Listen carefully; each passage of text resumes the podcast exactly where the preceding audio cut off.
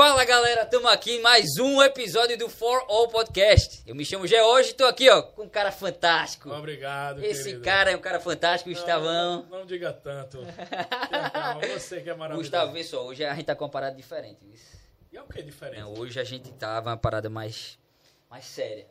Hoje, Hoje, é mais mais foco. sério, mas não pode deixar de, de ter essa tua veia cômica aí, não. Não, porque sabe? sempre a gente vê graça até nas coisas mais Boa, sérias, né? boa, boa. Eu acho que esse é o sentido da vida, né, Gustavo? Porque Deus é alegria, É, sabia? exatamente, Eu me velho. sinto É assim. verdade, eu, eu É. concordo também. Eu tô aqui com os pastores aqui, ó. Caramba, graças a Deus, os pastores aqui pra abençoar nossa, nosso podcast, Rodrigo e Ronaldo, da Presbiteriana de. Casa Caiada. Sejam bem-vindos. Obrigado, obrigado. Obrigado aí por demais. Obrigado aí, pessoal. Cara, pela... eu sei que a semana passada a gente teve, teve umas paradas bem diferentes aqui, né? E hoje a gente tá.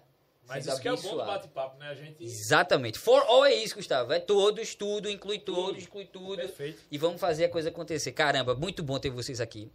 Da Presbiteriana de Casa Caiada, Casa Caiada em Olinda, Pernambuco. É a cidade que eu nasci. Amo demais Casa Caiada. E vocês estão quanto tempo lá? Se apresentem. É, primeiro eu queria saber, eu queria saber, né, pra eles se apresentarem. Claro, é à no jogo do bicho? Boa. Ô, ô, vamos lá. Rodrigo começa porque ele tá, é mais velho. Tá Já mais que eu sou mais velho? antigo, né? É mais velho, é mais velho. É, mas é pra você ver como eu tô estragado. Rapaz, então a igreja faz pouco tempo. É muito sério, muito sério. A parada é séria. Dê um pouquinho d'água. Tem aí? Além dos, dos meus.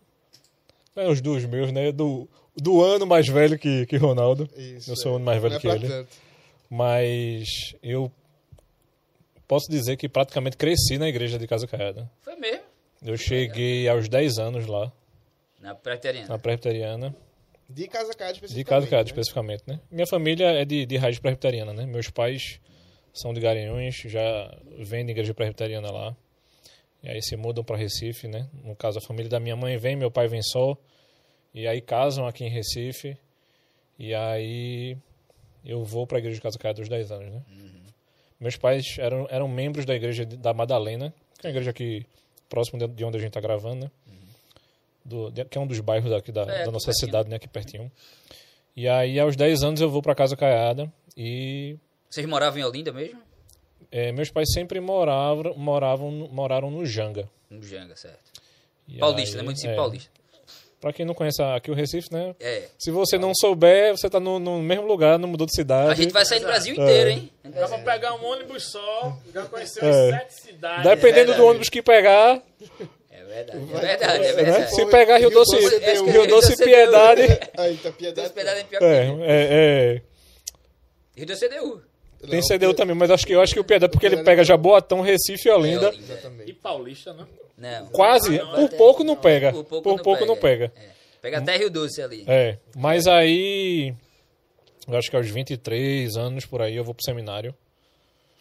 E aí sou seminarista da Igreja de Casa Caiada. E quando formo, sou ordenado e continuo pastoreando a Igreja de Casa Caiada. Então, Então, eu tô tá lá. tudo certo, assim, porque eu, eu, eu comecei a ir pra igreja, acho que a gente tinha o quê? Tinha uns 12 anos de idade, 11 anos de idade, meu pai foi pra igreja, e a escola dominical me fez entender muito sobre a Bíblia, cara. Impressionante, que não sei se tem hoje escola dominical, mas a a igreja que eu frequento hoje não tem. E eu, eu sinto falta disso. A escola dominical, eh, Gustavo, todo domingo existe, existem dois cultos, não é isso, pastor? É, a escola dominical é um movimento é, iniciado no século XIX, ali início do século XIX, Boa. 1800 alguma coisa. E a ideia é que nos domingos um pastor começou a ver que as crianças ficavam muito ociosas. Especialmente crianças com baixa renda, crianças que não tinham realmente uma, uma estrutura familiar muito boa. Isso na Inglaterra. E aí, percebendo isso, ele e aí com a Revolução Industrial, enfim, estava uma situação complicada, os pais trabalhando muito, as crianças jogadas na rua. Ele disse, eu quero saber de uma coisa, eu vou dar aula para essas crianças. Ele começou a alfabetizá-las. Então a escola dominical ela começa com o intuito de instruir as crianças dominicalmente. Então aproveitava, instruía e já botava no culto. E aí trazia os pais. Então é uma forma evangelística também, né?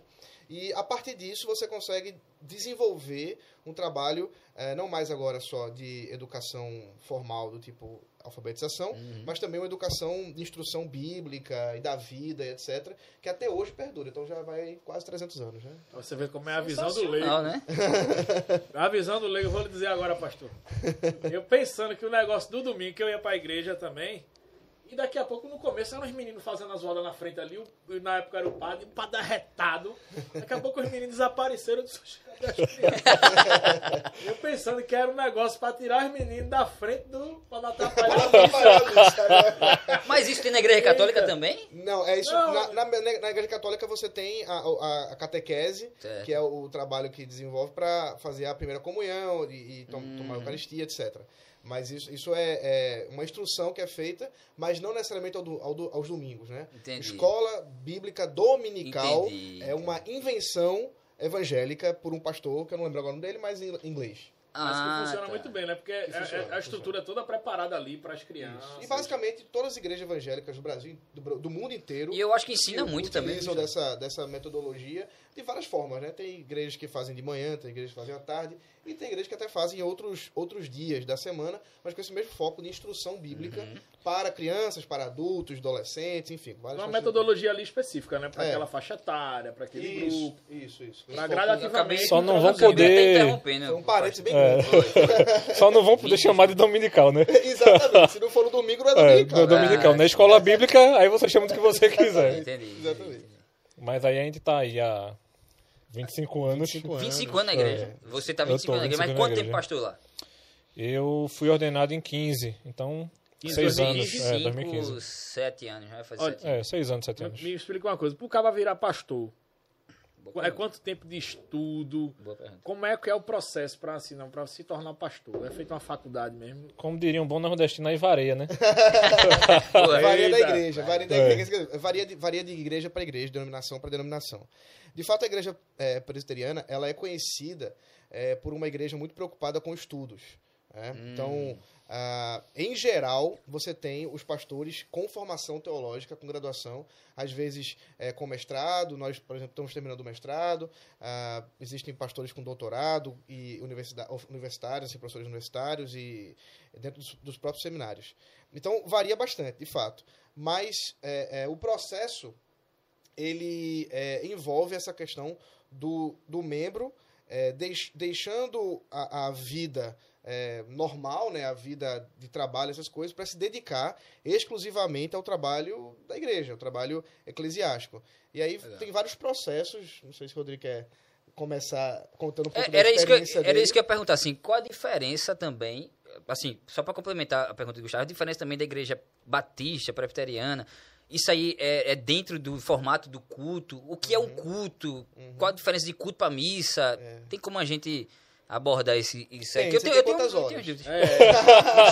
É. Eu, olha, não, Gustavo até foi. tem, porque é aniver- é aniversário da mulher dele Eu tô, hoje. eu tô com um tempo bem, bem bacana Eu hoje. mando mensagem para ela, vai chegar Mas eu atrasado. disse agora que ia dormir, Vai mas ser não não. aniversário. Se estiver me vendo aí, isso não. Paulinho, ele vai chegar com tudo hoje, hein? Se prepara, vai nascer outro menininho aí, viu? Prepara aí.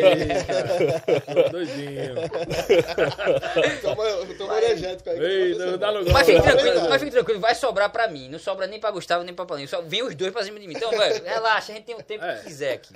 Depois eu Não, falo com o Paulinho. tranquilo. Não, o, o, o- a igreja evangélica, né, como nós conhecemos o nome, ela nasce na Reforma Protestante. Que ah, recentemente a gente teve... A evangélica, né? Isso, teve celebração. Porque eu vou falar das denominações, mas eu tenho Claro. que dizer Ah, de onde tudo começa. começa. É, por isso que eu disse, você tem quantas horas. Mas aí vamos É, lá. vamos embora. É, final do século, início do século é, é, 16, 1517, né, para encurtar a história, um monge agostiniano, Martinho Lutero, é, lá na Alemanha, num- numa região que nem era Alemanha na época, né, mas uma região bem caipira, um- era um matutão da... da Camponeses. é, um- era, um, era um matutão da, da Alemanha ali, Certo. e ele tinha feito seu doutorado, eh, começou a ens- a ensinar numa univers- universidade que tinha acabado de ser fundada, chamada eh, na cidade de Wittenberg. E era completamente sem eh, importância essa universidade.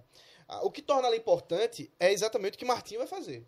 Né? Esse, esse monge, portanto, meio, meio assim, é, inconformado com algumas questões da Igreja Católica Romana, especialmente a questão da chamada venda de indulgências, que basicamente é a venda de perdão. Então, o que acontece nas indulgências? Até hoje é assim. A, a indulgência, ela tem três processos, né? a- Dentro da Igreja Católica Romana, a doutrina católica, que é a, a confissão, arrependimento, a confissão e a, a, a- que é a confissão auricular, né, do, do, do padre, e, enfim, a absolvição. Esse processo que é é, é comum para todo católico romano. Ele vai até o padre e ele se confessa, então ele recebe a partir de algum tipo de é, é, penitência para fazer e então ter absolvição. É, ele finalmente recebe esse perdão. Só que a indulgência é um processo, vamos dizer assim, mais rápido. Então, ao invés dele fazer esse processo de é, confissão e, e arrependimento e, e ele recebe um documento por parte da igreja de que ele recebeu perdão por seus pecados por algum tempo dentro do, da perspectiva do purgatório. Então isso lá no século XVI estava sendo muito, muito forte por causa da construção ali da Basílica de São Pedro, que uhum. é, é, é, o Papa Leão X estava querendo pagar as contas e ele tinha feito algumas dívidas com alguns banca, é, bancos da época, né, de empréstimos, e então ele ordena, né, por meio, obviamente, dos, dos arcebispos e tudo mais, que se façam a, as vendas, né, que as pessoas possam, que não é a palavra venda é ruim, mas é o, uhum. a expressão mais negativa, a ideia é, a pessoa dava uma oferta, ela recebia o perdão, um documento específico chamado indulgência. Muito bem, Lutero não gostou disso. Lutero disse. Mas isso já tinha desde o tempo de Jesus, isso, né? não desse não? jeito. Não, não. assim, a, a, dessa forma, isso é. o processo de indulgência é algo por volta ali do século XII, XIII, uh, que vai realmente ganhar força, que é exatamente quando a igreja se torna mais, vamos dizer assim, mais rica, mais poderosa, uhum. que é a virada aí depois da divisão com entendi, a, a Igreja Católica entendi. Ortodoxa. Ela ganha muito, muito poder, muita força, uhum. e quanto mais forte, você tem uma tendência a ter mais é, poder sobre as Mas pessoas. tirania. Também. É, exatamente. E aí Lutero achou que isso era uma tirania. Lutero achava que, veja, como é que a igreja pode se achar dona do perdão? É, não existe. Isso é uma coisa de Cristo, ele diz. E eu quero questionar isso. E como era o meio de questionar isso? Era através de um debate público que acontecia na, na academia. Como a capela era da universidade, no dia 31 de outubro, que é o dia, você que é católico sabe qual é o dia que, que é 31 de outubro, qual a importância dele. Olha. Não é Halloween.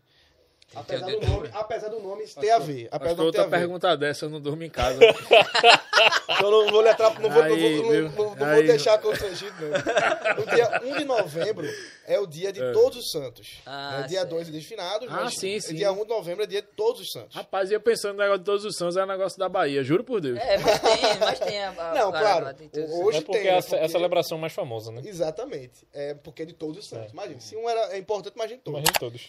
então, então, o dia 1 de de novembro era realmente um, um, um dia importante para o calendário litúrgico católico.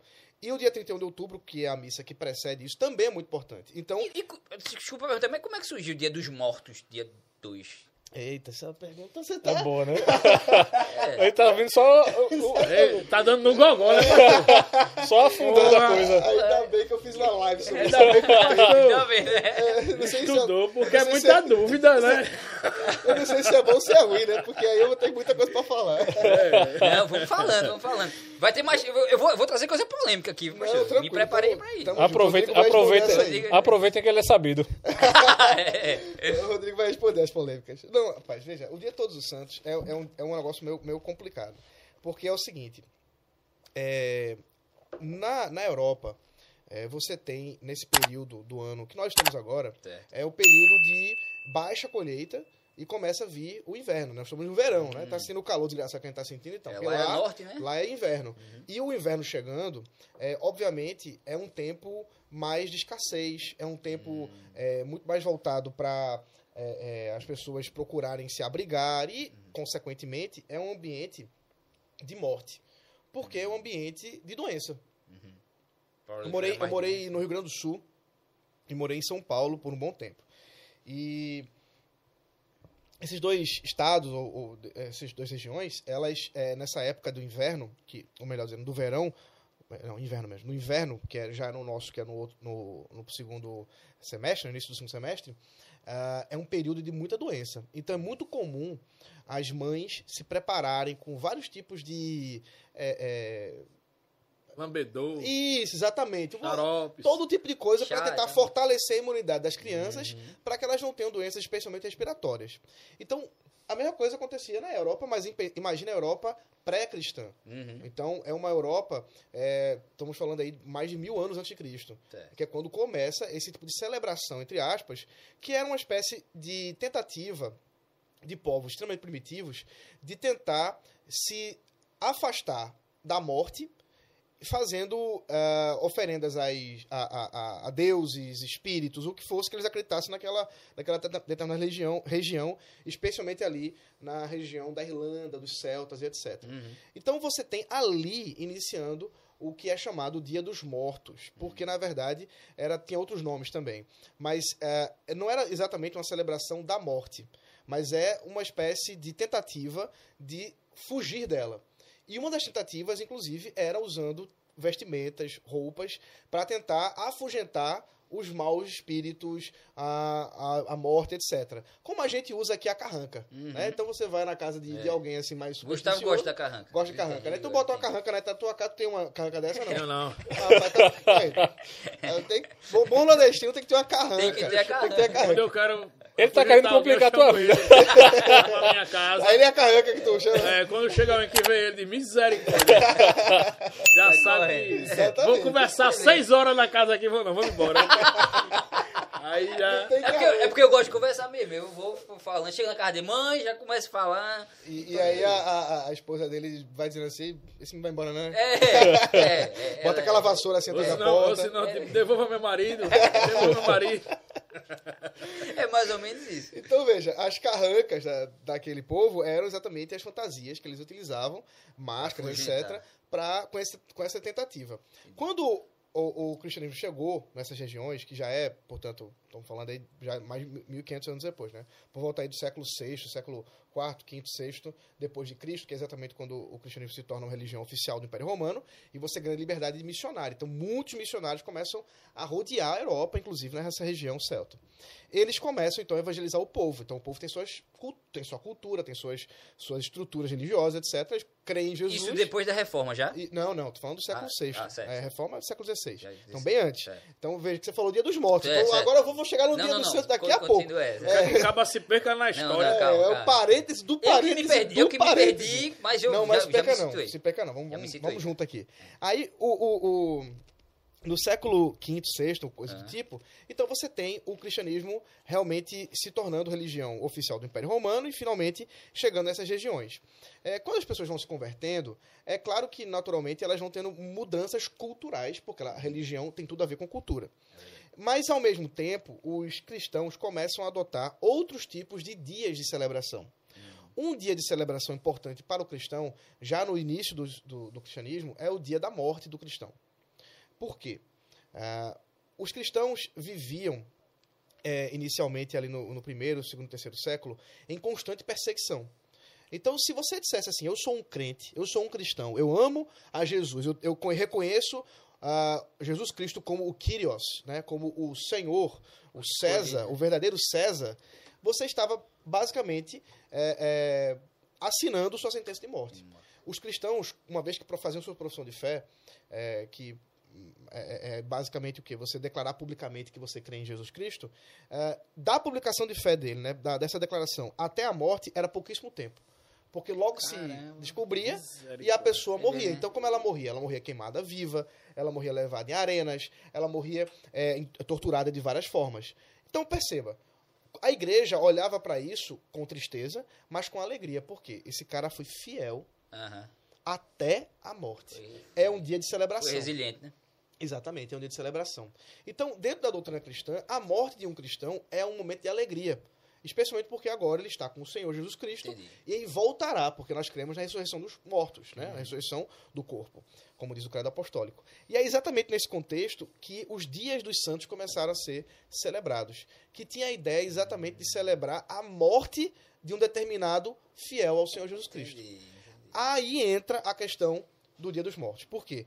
Uma vez que a cultura já tinha essa questão do, do dia 1 de novembro, houve apenas uma mudança na chave. O que, que o Papa fez? Eu não lembro agora o nome dele, mas um dos papas chegou e disse assim: ó, vamos fazer o seguinte, ao invés de a gente celebrar o Dia dos Mortos, ou celebrar a- apenas uma questão de passagem do, do, do, da- da- da- do outono né, pro, pro inverno, coisa do tipo, não. Vamos fazer o seguinte: vamos celebrar o dia de todos os fiéis do Senhor, todos os santos. Entendi. E aí o dia de no, 1 de novembro, o dia 2 de novembro, é, é, foi destinado a essa celebração de todos os santos, por isso associado também ao dia de finados. Então, por exemplo, no México, Né? O carnaval deles é o dia do- dos mortos, né? E, e você tem, por exemplo, é muito comum, eu estava passando aqui por um restaurante mexicano aqui perto, é muito comum haver ca- caveiras, É. porque isso faz parte da, cultura. da cultura mexicana. E não tem a ver exatamente com a questão mórbida da, da caveira em si, mas tem a ver com essa coisa católica, porque os mexicanos foram é, é, é, é, colonizados pela Espanha, né? E a Espanha era muito católica. Os, os reis da, da Espanha, é, em certos períodos, eram mais católicos que o Papa. Então, então, porque eram realmente muito dedicados a esse tipo de catequese católica. Então, você tem a influência católica dentro da cultura mexicana, que é exatamente o Dia dos Mortos. E Lutero, Voltando. Aí volta.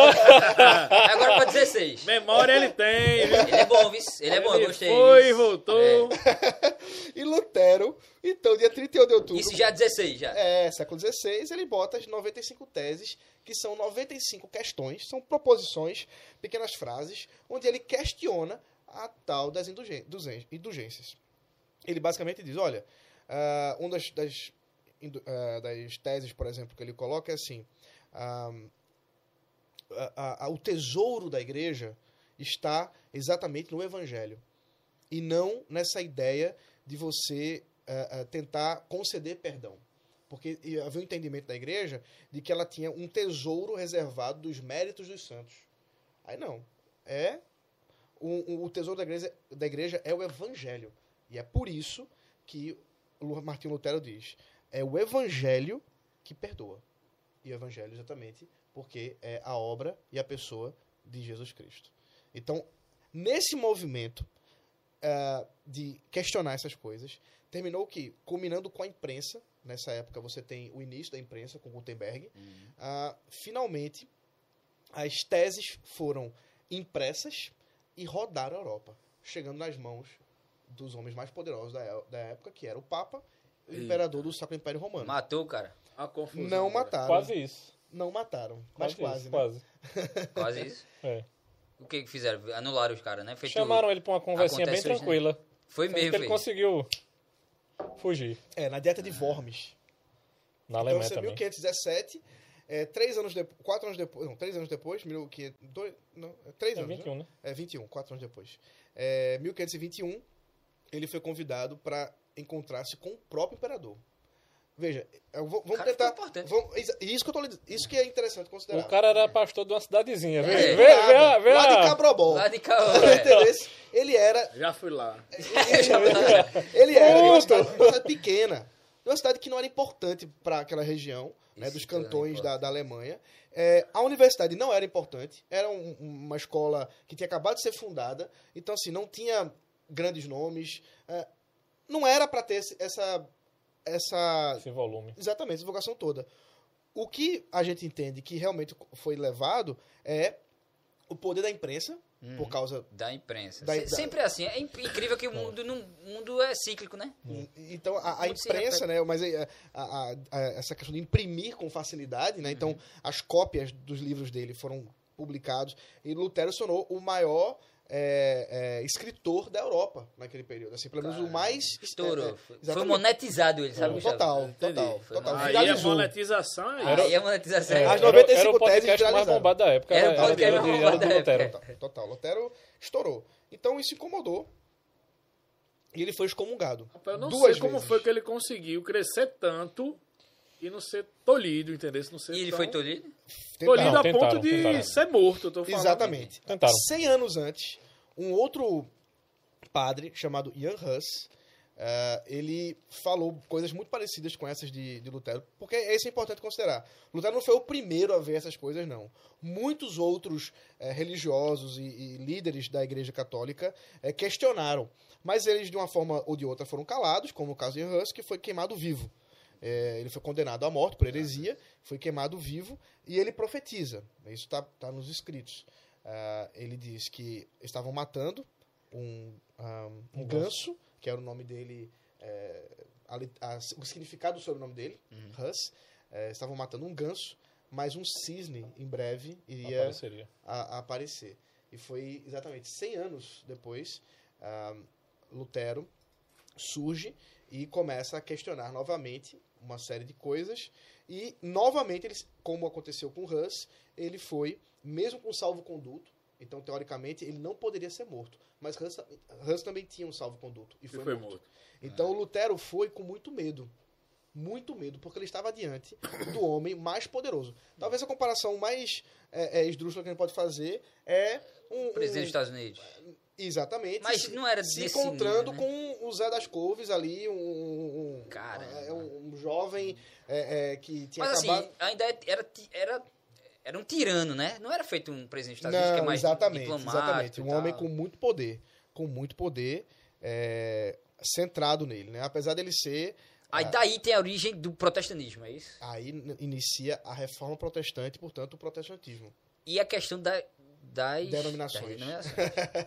Então, Essa Mas parada aí ele então, foi. É, mas ali, na minha cabeça, ele tá de frente pro, pro tirano. sim. Aí como é que foi esse. Eu- eu- vamos lá. dali? Os livros dele estavam sobre a mesa. E ah, foi ordenado que o, o seu inquisidor, que estava ali fazendo as questões, ah, tivesse a palavra. Então ele passa a falar, né, o inquisidor, e e começa a perguntar a Lutero: Você reconhece esses escritos? Sim. São seus? Sim. Você se retrata deles? Só isso. Lutero esperava que ele tivesse chance de falar, de ser. Porque isso era muito comum, os debates. Entendi. Ele achava que ele ia para um debate, mas ele não foi para um debate. Ele fez que nem Pra- Jesus, né? É, é, ali era o momento onde ele, ou ele se retratava ou ele não seria ouvido. Então ele Ou pede, ele um, podia ser morto, o cara tava com medo Também. também. ele pede um dia para pensar.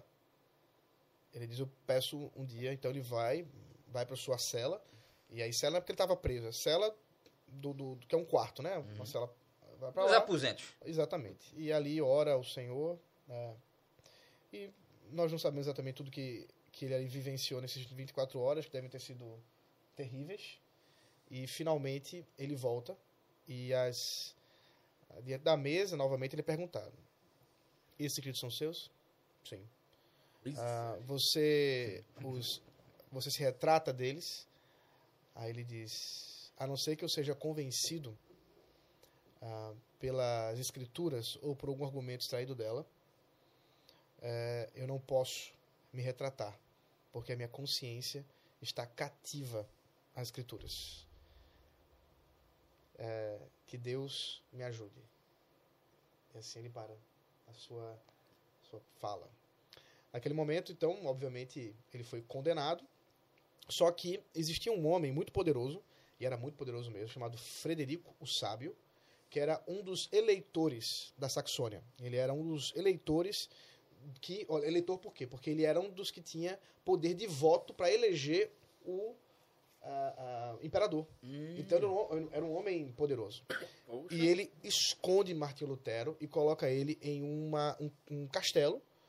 E é daí que é ali que, Caste- é, que, que Martinho Lutero provavelmente escreveu a música mais famosa da Reforma Protestante, chamada Castelo Forte, que até hoje é cantada é, nas igrejas, está nos inários, etc. E então ali nasce a Reforma Protestante na Alemanha. A Reforma Protestante ela foi acontecendo em vários lugares do mundo.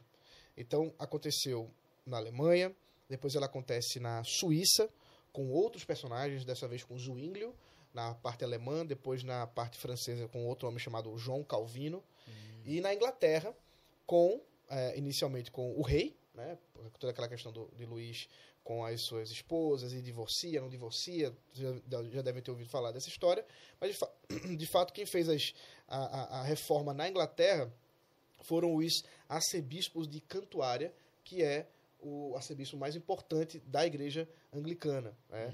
Ah, e é exatamente ali, portanto, que ah, a reforma vai se dar dentro da Inglaterra. E aí está a importância.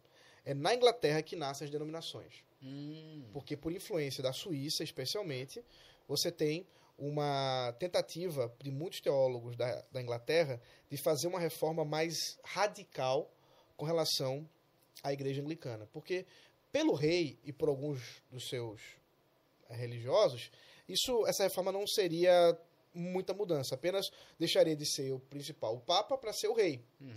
Mas muitos queriam que a reforma fosse que nem aconteceu na Alemanha, que nem aconteceu na Suíça. Uma coisa mais radical. E é exatamente nessa reforma mais radical chamada puritana que nascem as vertentes denominacionais que a gente conhece tradicionalmente hoje. A, é, ali nasce a igreja congregacional, a igreja presbiteriana e a igreja batista. Isso são as três primeiras denominações que nascem a partir da reforma protestante. Além da própria igreja anglicana, da própria igreja ale- é, alemã, que é luterana, e da igreja da Suíça, que é a igreja reformada. Então aí você já tem anglicana, luterana, reformada, congregacional, batista e presbiteriana, Já tem Já no seis aí. no final do século XVII. Uhum. Todas elas basicamente crendo na mesma coisa, muito parecido. O que muda? Ah, dentro da igreja presbiteriana, segue-se a, a doutrina mais reformada, que é de João Calvino, ah, que é a ideia de que as crianças devem ser batizadas, ah, que o. o, o, o- ah, deixa eu ver aqui. o É- mais é- uma- é mais- porque são muitas Rapaz, diferenças. Eu entendi, eu entendi, mas assim, é, é mais em O HD relação... é grande, viu? Pastor. É em relação, é em relação a, só a, a questão de tradições. É, na verdade, são entendimentos interpretativos da Bíblia. É, é aí Então- que se origina o culto, o formato, porque o culto é um formato, né? É, sim, a liturgia. É uma liturgia, né? É. Então você tem, por exemplo, a igreja, a igreja batista. Qual a diferença dela para a igreja congregacional e igreja presbiteriana? É, porque a igre- a igreja batista só batiza pessoas que tenham capacidade de professar sua fé. Entendi. Então, pessoas mais velhas, né? Podem ser crianças, mas com crianças que tenham Que- condições de entendi. falar. É, os presbiterianos e os congregacionais, na- lá no início deles, todos batizavam crianças. Ah, Já vai ter uma outra diferença. Os congregacionais, o nome congregacional, o que significa? É que o governo da igreja, a administração da igreja é democrático. Entendi. É congregação. Quem manda é o povo. Os presbiterianos são os presbíteros, são os pastores. Hum. Mas não só. Há um São colegiado. colegiados. É um que a gente chama de conselho. Os anglicanos são episcopais. Então, por quê? Porque eles entendem que quem administra é um pastor, Uhum. é um líder. E os batistas vão caminhando parecido com os, os congregacionais. ah, e eles mesclam com os, os presbiterianos porque também acreditam num colegiado em É, algumas mas, situações. mas o senhor falou em relação à política e tradições dentro de um, de um formato, né? Mas assim, tipo assim, entendimentos, por exemplo. É, tem, tem vários assuntos polêmicos, que- que- questão de, de homossexualidade, questão de... Mas isso não é da época, né? Isso Naquela não é da época, época, isso né? não seria discutido. Hoje isso já, já teria. Aí sim. Ah, entendi. No Então, nosso- então, então a gente ainda tá no 16. vamos é, lá. 17. 17. é.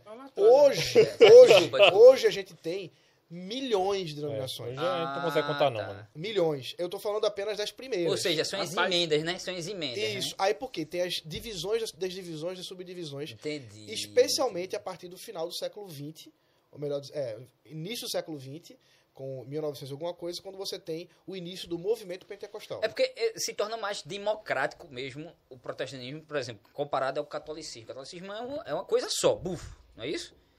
E o protestantismo não. Olha, velho, você é livre, beleza. Você quer acreditar Eu não nisso, diria né? que é tão uma coisa só, mas é, você vai ter um controle para que pareça. Hum, sabe? Interessante isso. Você sabe que tem o Papa ali. É, o Papa, os bispos, nem baixo. Então você vai ver as ordens funcionando. E todos obedecendo a eles, né? É. Então você vai ter os agostinianos, os, os franciscanos, os. E aí você vai vendo o funcionamento desse, desses Entendi, grupos. Porque tudo no final é política, né?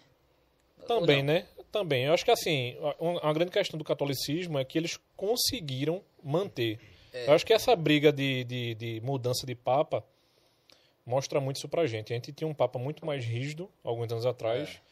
E a gente tem um Papa mais aberto. Então o Papa hoje ele vai falar de várias coisas que era inadmissível você ver Bento XVI dizendo algumas coisas. É verdade. Então, assim, é, alguns tipos de abertura de Francisco, assim, eram coisas inimagináveis para os católicos. E tem até católico começando a romper, porque assim, não, esse cara tá muito liberal, É verdade. É verdade. entendeu? Mas aí, assim, quando a gente olha para as denominações, acho que até os movimentos históricos vão mostrando muito a gente, porque começa na Europa, aí de repente migra para os Estados Unidos. Uhum.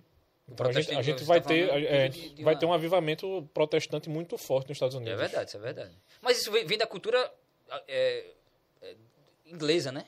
Ou não? É porque ele é, ele é, como é, fugiu até a palavra A aqui. colonização. Colonização, É, né? Colo- colonizado por ingleses, né? É. Então, assim, é, se você parar para pensar isso, porque o pessoal fala assim, não, mas o, o protestantismo brasileiro é muito americano. É lógico, né? A Claro. foi quem traz a- a, a fé protestante, a grosso modo, para o Brasil, quando ela volta, eu falo quando ela volta porque quando o Brasil, os, o Brasil é descoberto, chegam protestantes ao Brasil, mas logo eles, eles se retiram. Entendi. É até uma coisa interessante isso, porque a gente Eu tem não um, sabia disso, não. a gente tem um dos únicos templos calvinistas aqui na nossa cidade e ninguém faz ideia de que ainda existe um É templo onde? calvinista É mesmo? Em na rua do já é o Imperador. segundo É, movimento, é, né? É, na Rua do Imperador, que hoje é uma igreja católica. o jesuíta. Mas É, ninguém eu- faz ideia que existe um templo calvinista aqui do século. do, do período dos holandeses aqui. É Na Rua do Imperador, é? É. Naquela pracinha ali perto do Bradesco. Sei, sei. Ali, Acho que eu sei qual é essa igreja. ali é, é- é Santíssimo Alguma coisa do Espírito Santo, é. Alguma coisa do Espírito Santo, o nome da. E- e- mas esse é o segundo movimento. A primeira tentativa de ah, evangelização protestante no Brasil é francesa, É. com os huguenotes que vieram, a, a, inclusive, é, é, indicados né, por Calvino, João Calvino, lá da Suíça, ah, indica para que alguns irmãos franceses viessem ao Brasil para evangelização indígena, para um trabalho, e você tem realmente a primeira ceia e o primeiro culto protestante das Américas, então tanto a América do Norte quanto a América do Sul, e a Central também, ah, como ah, o primeiro lugar foi aqui no Brasil. Só que eles foram mortos. Né? Eles, houve uma A grande reviravolta. maioria. É, ele- alguns conseguiram escapar, outros foram é, é, brutalmente assassinados, af- afogados. E você tem, por exemplo, o primeiro relato antropológico de brasileiros que eram indígenas, que é escrito ah, por um, um jovem ah, teólogo chamado Jean Delery. Entendi. Então você tem, no- se não me engano, é ah, alguma coisa Brasil. Eu estou tentando lembrar o nome do livro dele. Mas Jean Delery, inclusive, é citado por os- os grandes antropólogos como uma das primeiras obras de antropologia da história. Entendi. Porque é o primeiro cara que ele sentou e começou a ver como, as- como os indígenas se organizavam, como eles é, é, é, tinham suas relações sociais, como eles se conectavam com os portugueses.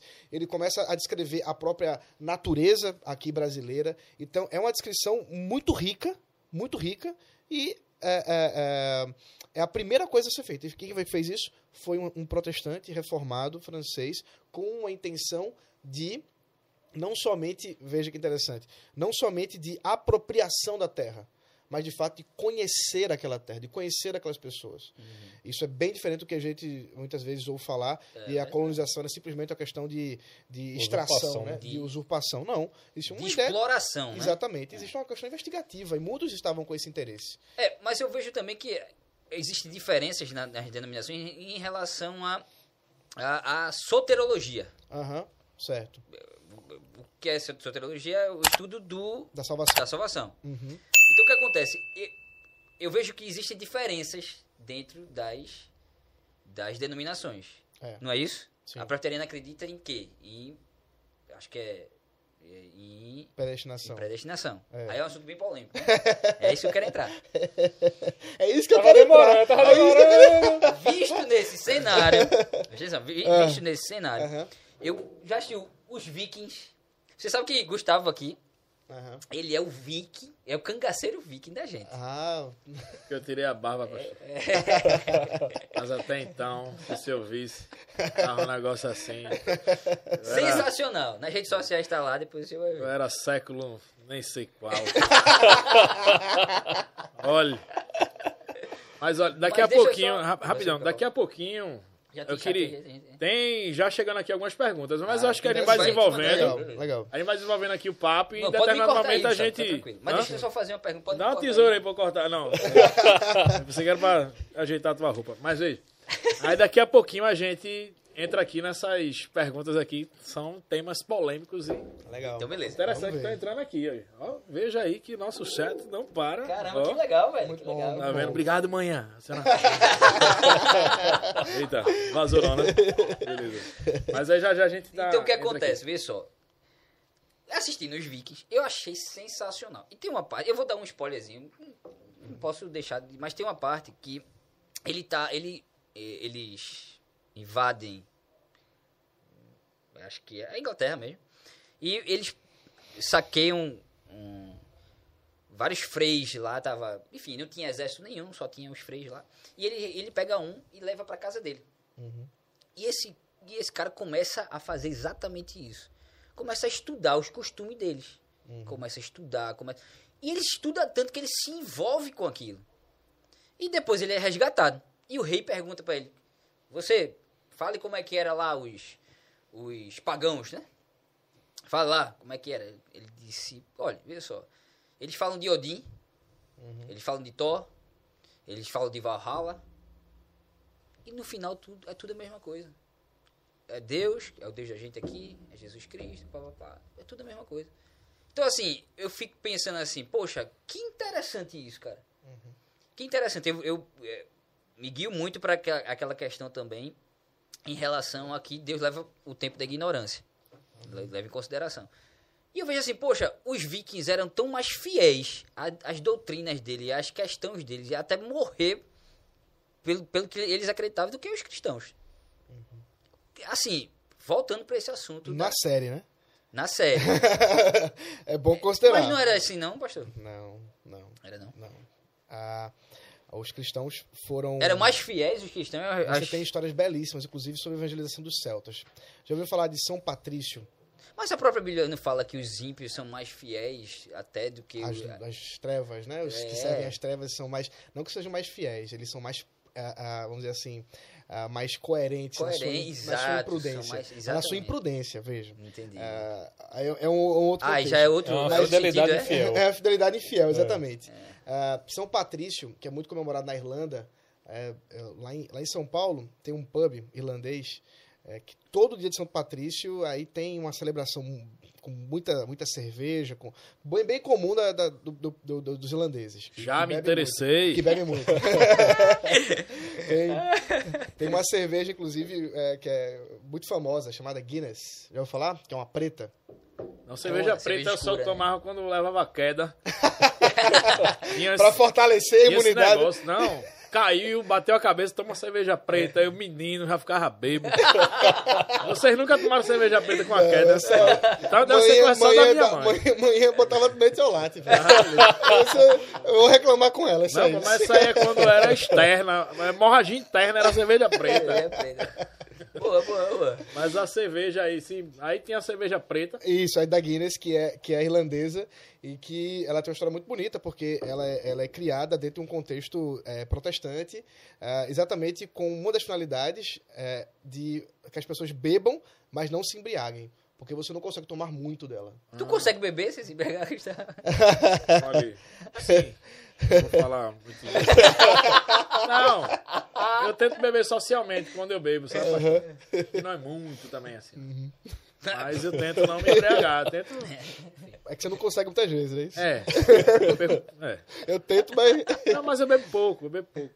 Não, mas a Ele que tá gente- difamando não, aí. não, gente Esse, bebe- ele vive fazendo isso. É, eu faço, faço. Ele vê uma imagem distorcida. É, total, total. Sim, mas, mas então São Patrício, São Certo. Patrício era, era um, um homem cristão e ele foi a- a preso e foi levado para Irlanda, preso lá, foi- ficou por um tempo. Finalmente ele conseguiu se libertar.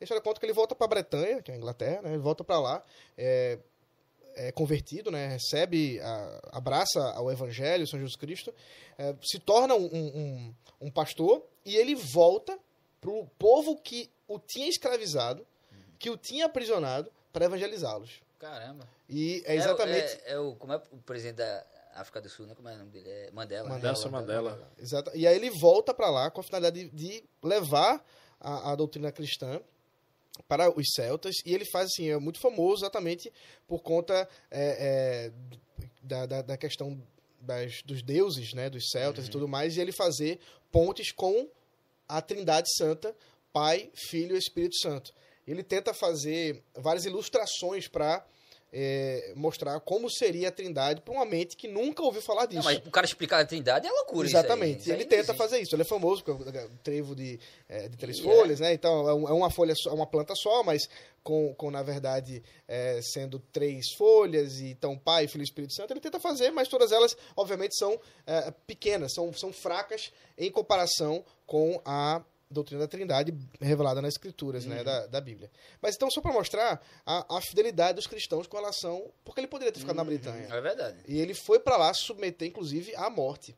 Mas a gente tem situações Mas mais isso, mas, modernas. pastor, isso é um caso. Não, não, não é o caso, rapaz. É não. Os cristãos foram mortos, tão mortos, que tinha uma, uma citação muito famosa de um teólogo eh, da época que dizia o seguinte: que o sangue dos mártires, quer dizer, o sangue dos cristãos que estão sendo mortos, é como se fosse semente.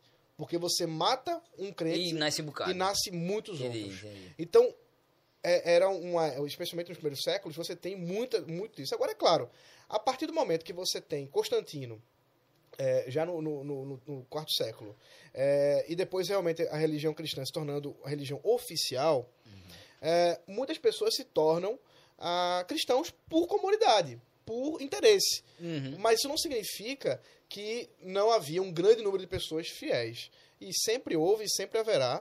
Ah, você tem ali, ah, ah, já nesse período dos vikings, você tem. ah, Isso foi século- sétimo, provavelmente sétimo, oitavo, né? coisa assim, exatamente. É, então você tem a, a, a, a influência né, da, fi- da fidelidade dos cristãos, mesmo nesse, nesses períodos. Eles, e muitos foram mortos. Mas peraí, deixa eu. Aí, beleza, tudo bem. Beleza. Mas vamos lá pra predestinação. Ah! E aí? Eu digo, é Roda, roda, roda. E avisa. Não, aí é, o, é o ponto alto aí. da- Mas entenda, veja só. O que eu não entendo da predestinação é o seguinte: o que é predestinação? É, isso que eu queria saber também. Eu, eu, eu, vou tentar falar de uma Diga forma bem. que- Predestinação é você já está pessoal quer saber. predestinado se você vai pro céu ou vai pro inferno. Uhum. Não é isso, pastor? Isso. Eu, eu não acredito nisso, não. Mas sincero. quais são as denominações que... só pra você saber, costumeiramente os presbiterianos acreditam. É, nós que, somos. em predestinação. É. É, Como é que. Famo- o famoso pau que nasce torto, Morre nunca cedo. se endireita. é, que quase requebra a isso. mãe. É, esse é outro hino. É, então, é mais ou menos assim. Veja só, é, eu- o Rodrigo vai me ajudando aí. Isso, vamos lá. Historicamente, o que a gente tem é que o Martinho Lutero, quando. Então, veja, voltar para o século XVI. Martinho Lutero, Vai e volta. Quando ele lê nas Sagradas Escrituras a respeito do Evangelho e do poder do Evangelho transformador, ele recebe um alívio muito grande ao seu coração. Lutero era um homem muito depressivo, especialmente por causa de uma crise espiritual que ele tinha com relação a amar a Deus. Ele dizia: Eu não consigo amar a Deus. Porque a visão que a igreja me dá, desde criança, a visão que a igreja me dá é de um Deus carrasco, Carrasco. É de um Deus juiz, Eu, eu É um- sempre tive essa visão. é um Deus que julga. É. Que dá pe- castigo. que dá castigo, exatamente. E Lutero tinha esse Deus na cabeça dele. Quando ele se depara com o texto de Romanos, Romanos capítulo 1, versículo 16 e 17, que é, é, a, gente, a gente lê porque é, é bonito, né? Então, diz assim, ó, pois não me envergonho do evangelho, Peraí, Romanos quanto? Romanos 1, 1, versículo 16 e 17. 17. Pois não me envergonho do evangelho, porque é o poder de Deus para a salvação de todo aquele que crê, primeiro do judeu e também do grego. Porque a justiça de Deus se revela no evangelho, de fé em fé, como está escrito, o justo viverá por fé. Lutero lê esse texto e ele percebe que a justiça de Deus que está sendo eh, revelada não é uma justiça retributiva, não é uma justiça vingativa, não é uma justiça de um Deus carrasco, é a justiça de um Deus que entrega o seu filho para morrer no lugar dos pecadores. Isso que é o evangelho. O evangelho é uma palavra grega, que é a junção de duas outras palavras. Evangelion, boa mensagem. E, o, e qual é essa boa notícia? Qual é essa boa mensagem que está sendo dada? No período neotestamentário, aqui do primeiro século, você tinha dois, dois povos em guerra, por exemplo. E eles se encontravam no campo de batalha. Os, as cidades ou as nações que estavam em guerra, enviando o seu exército, ficavam os velhos, ficavam as crianças, esperando, aguardando as notícias. E de repente entrava pelo portão um cavaleiro, um cavaleiro com, com gritando, né, um arauto gritando: Evangelho, Evangelho, Evangelho. Eu tenho uma boa notícia. Eu tenho uma boa notícia. E qual era a boa notícia? boas novas, né? As boas novas. E qual é a boa notícia? Nós vencemos. A pergunta é, veja, que esse está o centro do evangelho. A pergunta é: aqueles que ouviram o evangelho, o que fizeram para vencer a batalha? tiveram mais força. Não, os que estavam na cidade esperando a guerra acabar. O que fizeram Quando para chegava, quando chegava. É, a boa notícia, "Evangelho, aqueles que ouviram a palavra. Vencemos, né? O, que- não, o que eles fizeram para vencer a batalha? Orou. Sei lá, eu acho que. Nada. É, não Eles não estavam na batalha. É, não, não no crente, não. Eram pessoas em luta, apenas isso. Entendi. Ah, eles não sim. fizeram nada. É, não tinha o que fazer. Aí que está o segredo do evangelho.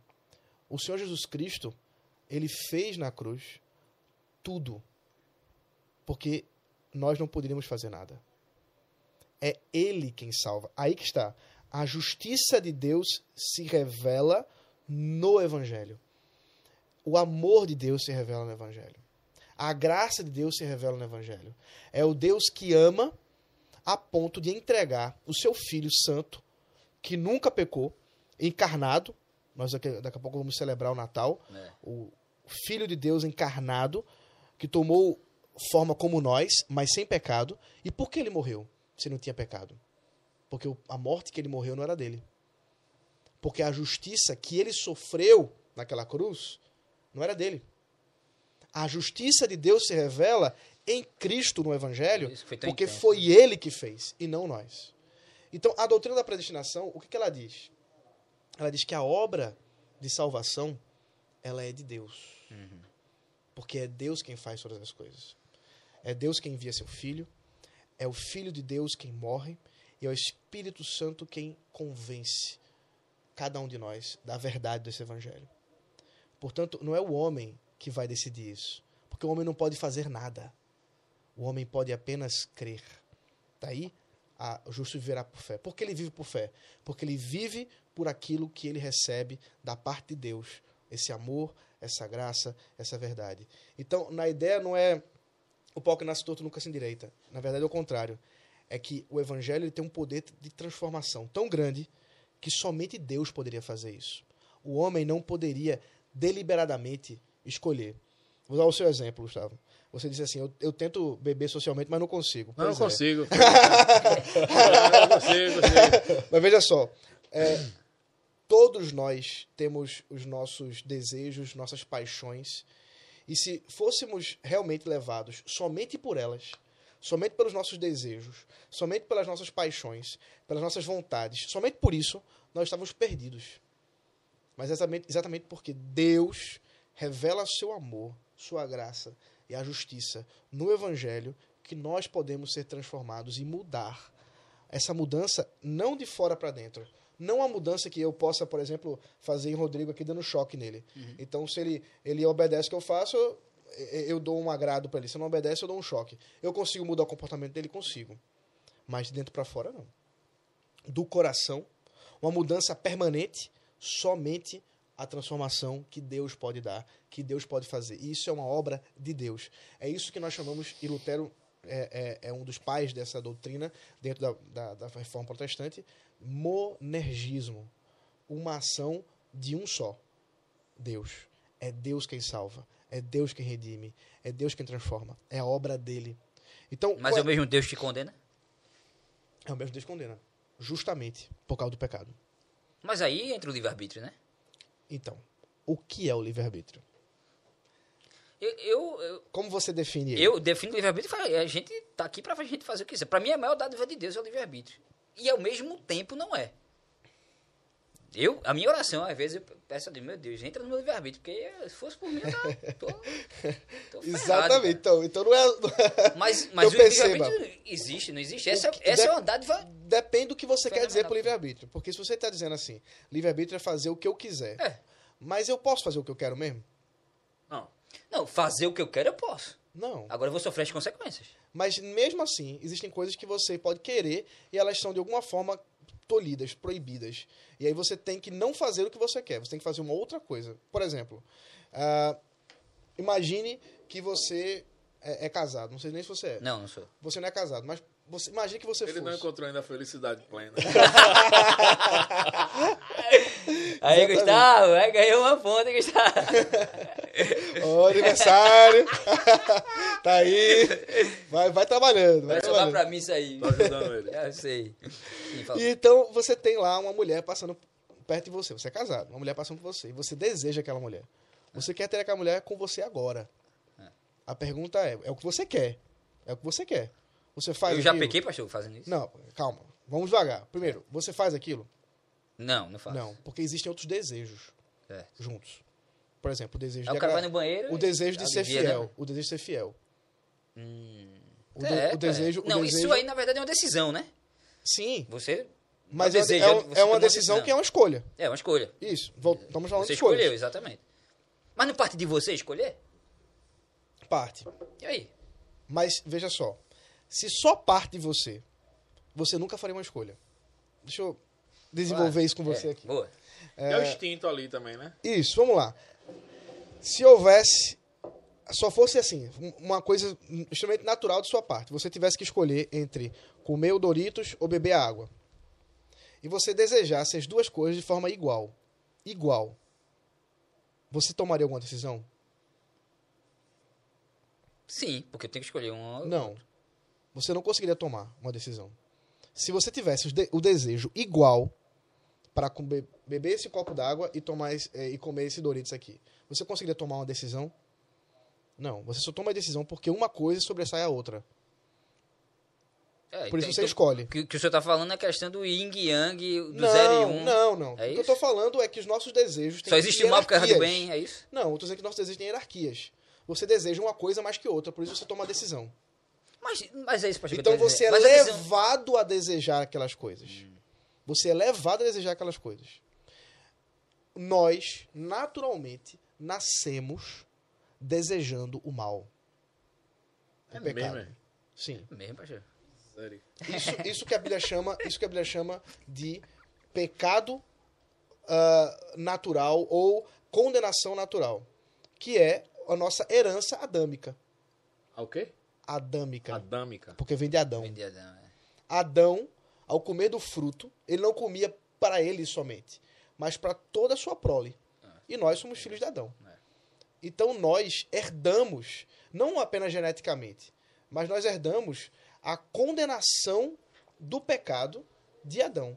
Nós somos naturalmente maus. A, a própria carta de Paulo aos Romanos, no capítulo 1 ainda, é, do versículo 18 até o, o, o 31, por exemplo, vai descrever o ser humano, é uma anatomia da alma. E ele diz que o ser humano, ele, exatamente por causa das suas paixões, ele deixa Deus para desejar as coisas desse mundo, para adotar as coisas desse mundo como a sua, ah, o foco da sua vida, aquilo que é chamado de idolatria. Então, todos os seres humanos estão eh, envoltos ao pecado. O pecado não é uma coisa externa ao homem. É, já tá intrínseco, não. né? Exatamente. E é exatamente porque o pecado está em nós que os nossos desejos pecaminosos nos fazem escolher o pecado. Aí eu volto à pergunta: isso é livre-arbítrio? É, porque você está escolhendo. Mas você não escolhe o bem, você escolhe o mal. Para escolher o bem, tem que haver uma transformação. Mas, mas para haver essa transformação, também não é uma decisão de você deixar ter essa É uma decisão. Não. Porque se você fosse deixar, você continuaria sem Deus. Porque é o que você A quer. gente não consegue fazer esse movimento. porque você naturalmente quer o mal. Isso, é um- é uma, isso faz parte da, da, do ser humano no- na sua a, a- a concepção mais natural. Por isso que o mal existe. Mas deixa eu entender. Então quer dizer que todo mundo vai pro céu? Porque por, por já saber que existe o mal, mas não, tudo bem, mas como Deus sabe, como tem a predestinação, então todo mundo vai pro céu, tá tudo certo. O que a gente faz em terra não não leva em consideração, é isso? Não. Porque alguns não Ah, foram. Então alguns quer dizer, pro quer, inferno. quer dizer que Deus faz um, um, um- ser humano pra dizer assim, é, tu vai pro inferno, meu irmão. Veja. A, a É Deus meio ilógico, não? Depende. Tu acha isso? Não, tem. Eu quero ouvi-lo aí, mas eu já tive Bicho. umas dúvidas também nessa coisa do, Eu tenho muita dúvida em relação a isso, porque eu digo do assim, livre-arbítrio, mas eu, eu entendi também. Como essa coisa do livre-arbítrio. E, e, e a sociedade, pô, a, a gente, a gente vai se organizando de acordo com. com... Deus não tá ali para administrar 5 bilhões de seres humanos, vamos dizer assim, tá entendendo? Então, assim, a decisão de quem vai pro inferno, na minha visão, viu, pastor? Depois- Tô ouvindo. A decisão de quem vai pro inferno é mais, é tua, pô. São as tuas ações. Eu. E É não. isso, pastor? eu, eu acredito nisso. Então, tipo, é- é- é, o caba não já vá, não, ele tá predestinado a ir pro céu. Eu, eu, me corrija, pelo amor de Deus. Mas o caba matou, o caba é ruim, o caba dá na mãe, o caba... Aí como é no final, chegar no final da fila, o caba desse vai pro céu, eu... eu Mas não fico- foi acontecer com o cara da cruz, Gustavo? O cara, fico- o cara tava na cruz com Cristo, o cara estrupou, matou. E no final, Cristo disse, não, tu vai comigo ainda hoje Pronto, para isso. é, deve, deve estar nos planos de Deus ali, que está acima da, da nossa capacidade de, de enxergar essa evolução e tal. Mas, ele, mas ali ele tomou uma decisão. Ele olhou assim, disse, pô, esse cara, pô, bicho... Como é que é isso, pastor? Não Esse pessoal, porque eu, e eu, já, eu já me indaguei, acho que no primeiro podcast, o piloto que a gente gravou, eu fiquei indignado, porque eu digo, peraí, eu vejo tanta gente boa se dando mal. E tanta gente ruim se dando que é, bem. Parece que é o Que contrário. eu disse, misericórdia. Como é que funciona? a- a- a- Aí eu fico meio perdido mesmo, nessa coisa do livre-arbítrio, de quem vai pro céu, de quem vai pro inferno. Sim. Esse, essa distribuição, realmente, pra mim, ela é confusa. Ela é confusa. Ela é mas a confusa. gente tá aqui pra. É, eu quero, pra quero ouvir o Rodrigo né? um pouquinho. Mas, aí, Rodrigo, Tu vai é que- responder ou vai tocar a bateria? Bora ali pra bateria. É muito confuso. pra- Mas é, eu diria que esse tipo de pensamento, não que não existisse lá para trás, mas é um tipo de pensamento bem da nossa época. A gente acha que Deus criou o mundo e tá olhando lá de cima o cerco pegando fogo e pronto, tá assistindo. Mas a gente tem muita dificuldade com qualquer coisa que consiga controlar o trilho e- de que existe um trilho. É, na teologia a gente costuma chamar isso de história da redenção. Então, se foi. Vamos considerar algumas coisas, certo? Se Deus criou, se Cristo veio e nos salvou, e se existe um céu e um inferno, hora nenhuma coisa saiu do trilho. A gente tem muita dificuldade de acreditar nisso porque a gente vê coisas boas e ruins. E quando a gente olha para coisas boas e ruins, a gente quer, a partir do que a gente acredita, dizer o que é bom e o que é ruim. E isso pra gente também não existe. É, talvez não seja o foco. O foco não é aqui, né? Acho que talvez... Se a gente parar para pensar, se a gente for da sua pergunta e for voltar, talvez a coisa fique um pouquinho mais clara. Se existe bom e mal, existe céu e inferno. Se existe céu e inferno, existem pessoas fazendo coisas verdadeiramente boas, pessoas que são ruins e que camuflam, que a gente não vai saber, ou pode até descobrir, né? e pessoas que a gente vê que realmente elas são ruins. As pessoas que a gente realmente consegue ver que elas são ruins, a princípio, até que haja salvação, feito vai existir para algumas pessoas, como foi o ladrão da cruz, essa pessoa vai para o céu. Se houver em algum momento uma mudança radical, é que nem você fala, meu irmão, virar a chave nessa pessoa e ela era a- o pior da rua e hoje ele é a melhor pessoa da rua, né? Quando a gente conhece uma pessoa que não era cristão e se torna, a gente costuma fazer esse tipo de comentário. E aí essa pessoa pega e a gente volta mais um pouquinho. Então, se existe isso, que nem Ronaldo falou, os três primeiros capítulos aqui de Romanos fala disso. Vai dizer que a gente não consegue fazer absolutamente nada que é bom. Principalmente o capítulo 3 vai falar isso. Se eu não a fazer. É, a gente é... Desculpa, pai, é uma merda mesmo. É, né? se a gente não Pior consegue. isso. É, é pior do que Cocô do isso. cavalo é. do bandido. Segundo, como diria um amigo meu da escola, a gente é o substrato do pó da bosta. Ou seja, existe a bosta, existe alguma coisa no meio e existe o substrato dela. Se a gente conseguir pensar numa coisa muito ruim, Mas ao mesmo tempo também a Bíblia diz que, poxa, a gente é filho de Deus, é imagem e semelhança, né? pronto, Mesmo tempo existe a gente- alguma coisa aí no meio, que é, é justamente onde a coisa encaixa. Entendi. Entendeu? Então, se, se todos nós somos ruins, alguma coisa vai ter que virar a chave aí. Entendi. Tem uma É- partícula boa É. ali, né? Mas essa, isso não tá em nós. Lá- Diretor querendo falar. Pastor Augusto Nicodemos tá na live acompanhando. Um Opa. abraço. Pastor Augusto Nicodemos querendo o senhor aqui, ó. Aqui, eu conversei com o senhor. Fiquei com o senhor aqui. Venha-se embora pra cá. Tem pergunta aí pra fazer? Deixa só o Rodrigo terminar. Deixa, deixa, deixa o Gustavo fazer. Não, deixa ele concluir deixa ali, ele a gente entra com algumas Relaxa perguntas gente daqui a pouquinho. E aí, quando a Eu gente. até falei aqui na live. Falta o patrocínio, a gente É. nem falou, mas tudo bem, vai. Já, já, já, já fala do patrocínio, né? E é justamente essa questão. Por quê? Vamos supor, Jorge pode contar uma história pra gente. E aí a gente pode ouvir uma outra história de alguma outra pessoa. E dizer assim, ou não existe alguma informação, as histórias podem bater, Pode fazer sentido pra gente. Mas aí vamos supor, se houve um crime e George contou pra gente. É George dizendo a partir do que ele acredita, tudo aquilo que ele acredita. É a vamos- verdade dele, Ou vamos né? pegar um, um fator importante pra gente. A partir da ética dele, ele vai mostrar a história pra gente. Mas quando a gente olha pra uma situação que não existe ninguém bom, alguém vai ter que tornar essa coisa boa. Então, pra gente, o ponto de virada tá justamente aí. Então, que nem o Ronaldo falou, Cristo pra gente, ele é o que capacita. Então, eu não sou bom, Ronaldo não é bom, ninguém que se encontra aqui nesse recinto é bom. Mas alguém vai ter que nos capacitar a isso. É justamente o que Ronaldo leu aqui no capítulo 1 de Romanos, que fala da justiça. E aí você vai ouvir muitos cristãos falando de sermos justos. Nós não somos. Alguém nos torna justos. E aí, pra gente, é justamente onde mostra essa virada. Então, por que pessoas morrem? Porque todas morrerão. Né? Normalmente, quando a gente é vê uma pessoa morrendo cedo, assim. tipo Marília Mendonça agora morreu. Aham. Mas muito nova. Quantas pessoas morrem? mo- Novas não morrem. É por isso que eu digo assim, o foco talvez não seja aqui, né? Aqui é uma passagem. Sim. Então talvez o foco não seja aqui. Por exemplo, tem, tem alguns amigos meus que até dizem, porra, mas porra, pessoa nova, pessoa, pô, criancinha morreu. Porque o foco talvez não seja aqui, pô.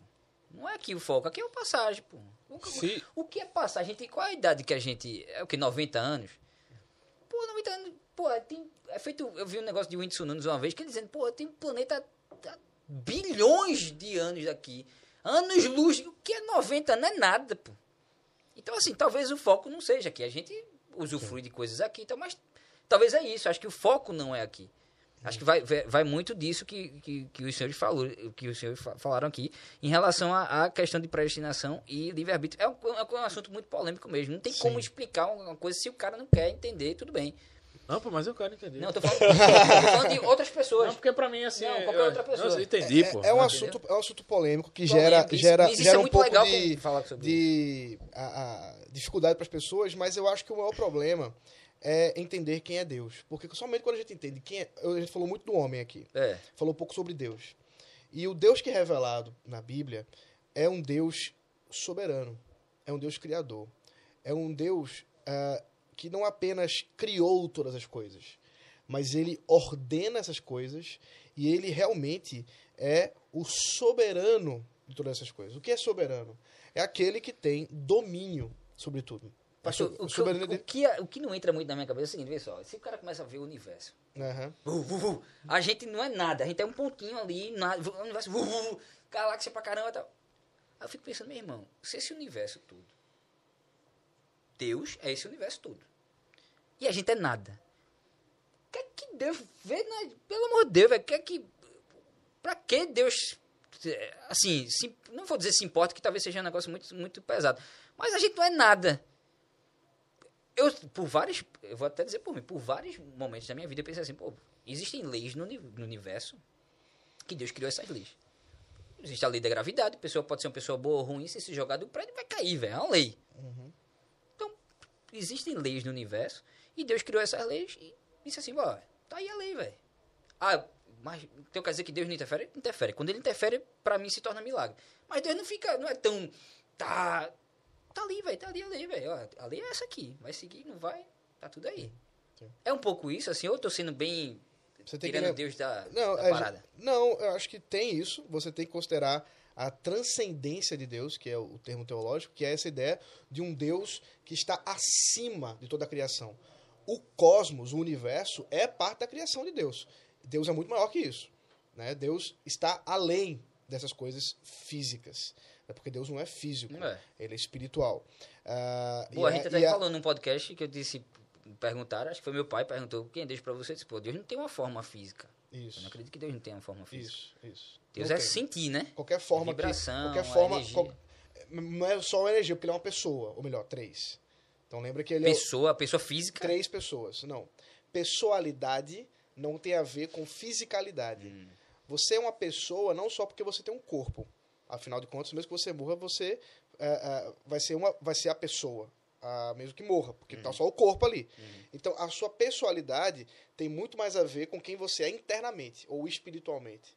Então a pessoalidade tem a ver, por exemplo, com questões de racionalidade, tem a ver com questões de emoção, tem a ver com questões relacionadas a deliberações e, e etc. Então é a pessoalidade que nos torna ah, pessoas ao invés de, por exemplo, sermos como os animais, que não são pessoas. Entendi. Deus, revelado nas Escrituras, ele é três pessoas. É um mistério isso, mas revelado. É, mistério. E talvez a maior intervenção de Deus nessa criação é exatamente a Bíblia.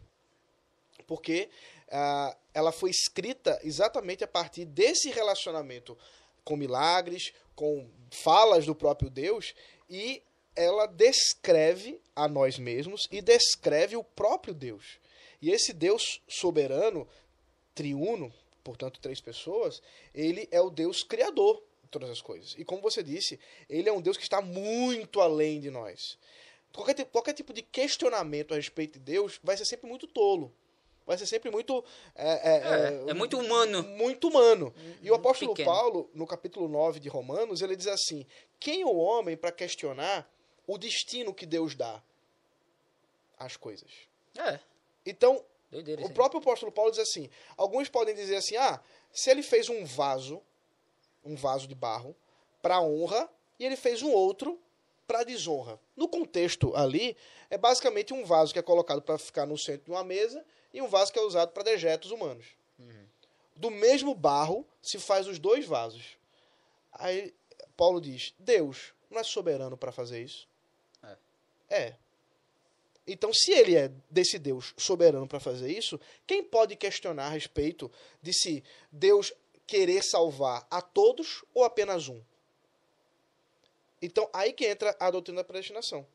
Porque a Bíblia revela que Deus escolheu, pela sua própria vontade, sem perguntar à criatura, que somos nós, ah, quem é que vai ser salvo ou não. É ele que decide. É ele quem escolhe. A deliberação é dele. E a gente pode questionar isso dele? Não, claro que não. Ele é Deus? Porque nós. Exato, porque ele é Deus. É exatamente isso que nós cremos. A grandiosidade de Deus. Ao mesmo tempo, veja, eu falei da transcendência. Ao mesmo tempo, o Deus Emanuel, Uhum. o Deus O conosco, filho. que é que ah, ah, relaciona-se conosco ah, em amor, em graça e que nos chama de filhos. Portanto, somos ele, ele é nosso pai. Ah, nos chama de amigo. Nos chama de eh, nos chama para ser companheiro com ele da vida e não só dessa, mas da vida eterna, que essa aqui é um pontinho muito pequeno. Muito um pequeno. grão de areia no tamanho da história. Não é isso, mas faz sentido o que eu falei. Faz, é claro que faz. É, se você. Existe um, um- um- pregador que- usou uma ilustração muito boa, que é boa até para crianças. Você pegar um barbante, né? Muito longo, assim, esticar, esticar, esticar, esticar. Aí você pega um, um hidrocor, né? Um desses pincel atômico, você marca assim um pontinho, esse, barbante. Aí você diz, aqui está a nossa vida agora. Então, como você disse, quantos anos nós vivemos? Não é. Minha muito morreu- foi 90. Minha né? avó morreu no passado com 98 anos. É, um é um É, privilégio. né? exatamente. Poucos chegam a tanto. Verdade. Agora ela, ela goza da eternidade. Uhum. Ela vai viver muitos outros 90 anos. Incomparáveis com isso. Por quê? Porque Deus a transformou. Porque Deus se relacionou com ela. Porque Deus abriu seu coração e ela viveu essa vida com Deus. Pode, ela viveu muitos anos é, é, e ela pode servir ao Senhor por muitos anos. O ladrão da cruz serviu ao Senhor por alguns E- minutos, segundos, né? né? Algum- Minutos. Algumas horas, não sei. É, então, isso não tem a ver com o tempo, porque, porque não tem a ver com obra, mas tem a ver com Cristo. O que Cristo faz naquela cruz. Hum. Mas isso é interessante se eu falar que não tem a ver com obra, é isso? Exatamente. Ou seja, se eu não ajudar os pobres, não, não- é isso que vai te salvar. não é isso que vai entendi. Agora, aqueles que reconhecem a Cristo, aqueles que abraçaram o Evangelho, que receberam essa transformação, Mas aí vem outra eles pergunta, pastor. farão essas obras. Mas aí tem outra pergunta. As obras é um resultado. Mas tem outra pergunta bem polêmica. Mas tem outra, Aí tá pergunta, diferença. tem outra pergunta bem polêmica. Olha, pega, aí embaixo tem um botãozinho aí de compartilhar.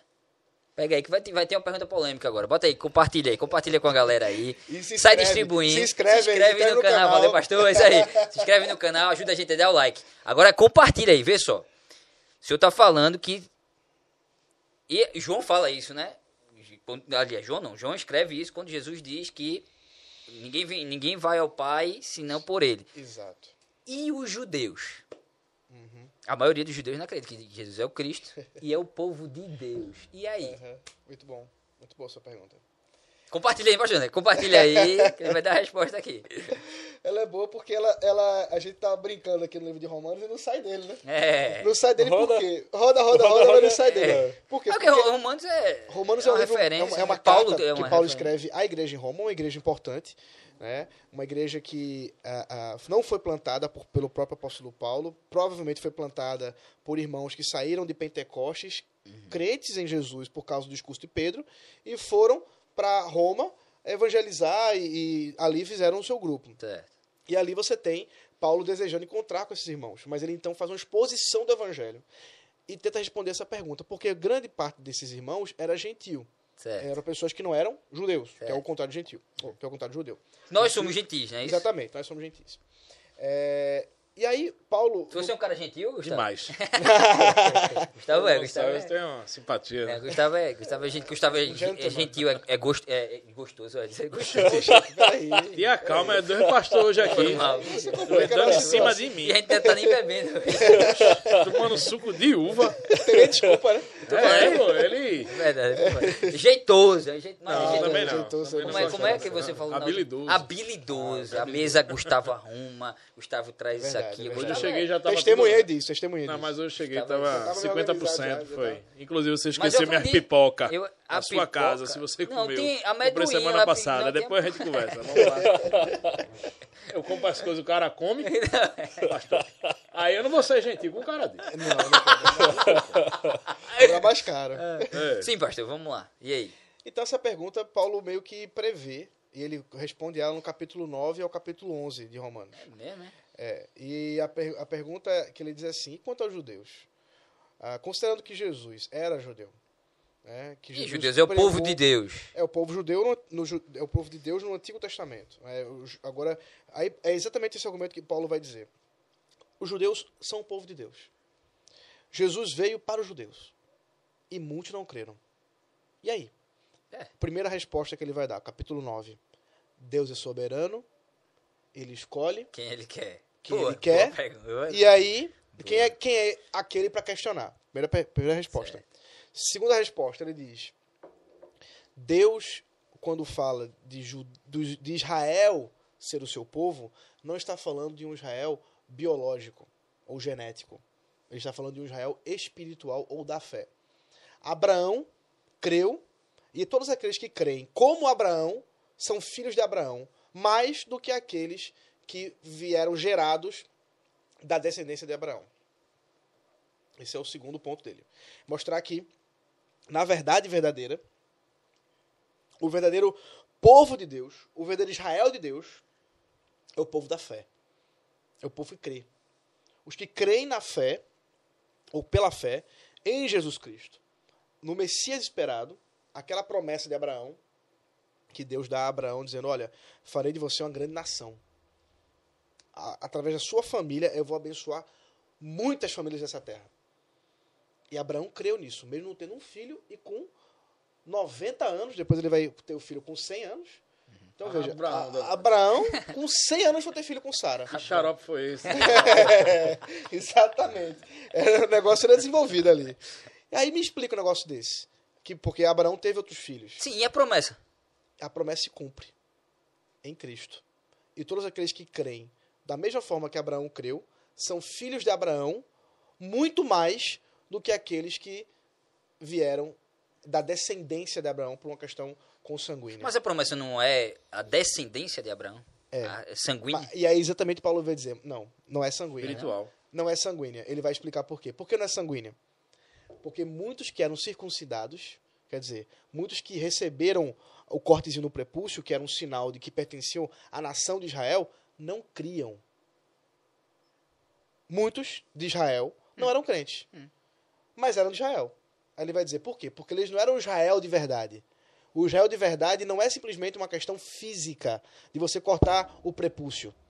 O Israel de verdade é uma questão do coração, de você crer. Mas isso é depois de Cristo, é, pastor? Sempre foi assim. Assim. Porque eu vejo Deus, Deus cuidar tanto do, do, do povo Israel, descendência de Abraão. Sim. A- só que tanto no Antigo Testamento quanto no Novo, a descendência que ele se refere é a descendência da fé espiritual. É por isso que muitos de Israel não recebem as bênçãos. Muito pelo contrário. Muitos receberam foi condenação. Por exemplo, o exílio do povo de Israel, primeiro do- do- da região norte de Israel, onde eles foram para a região da Síria, e depois o exílio da Babilônia, região sul É. de Israel, onde eles ficaram Mas eles presos sempre por sofreram. 70 anos ali. Os judeus sempre Sofreram sofreram. porque- E quem mandou eles sofrer? Acho que Deus, né? Eu tenho certeza. Porque ele prometeu isso. Você lê os- o, profeta Isaías, que é um escrito quase 300 anos Aí antes que tá, pastor. Aí vem, aí vem aquele, aquela questão. Aí, eita Deus, assim, humanamente falando, é um Deus tirano, né? Não, vou castigar. Olha aí, pá, pá, pá. Mas ele castiga em amor. E amor, é? É, É feito um filho da gente. exatamente. Rapaz, de vez em quando, assim, eu vou trazer pra realidade. né? Exatamente, vá.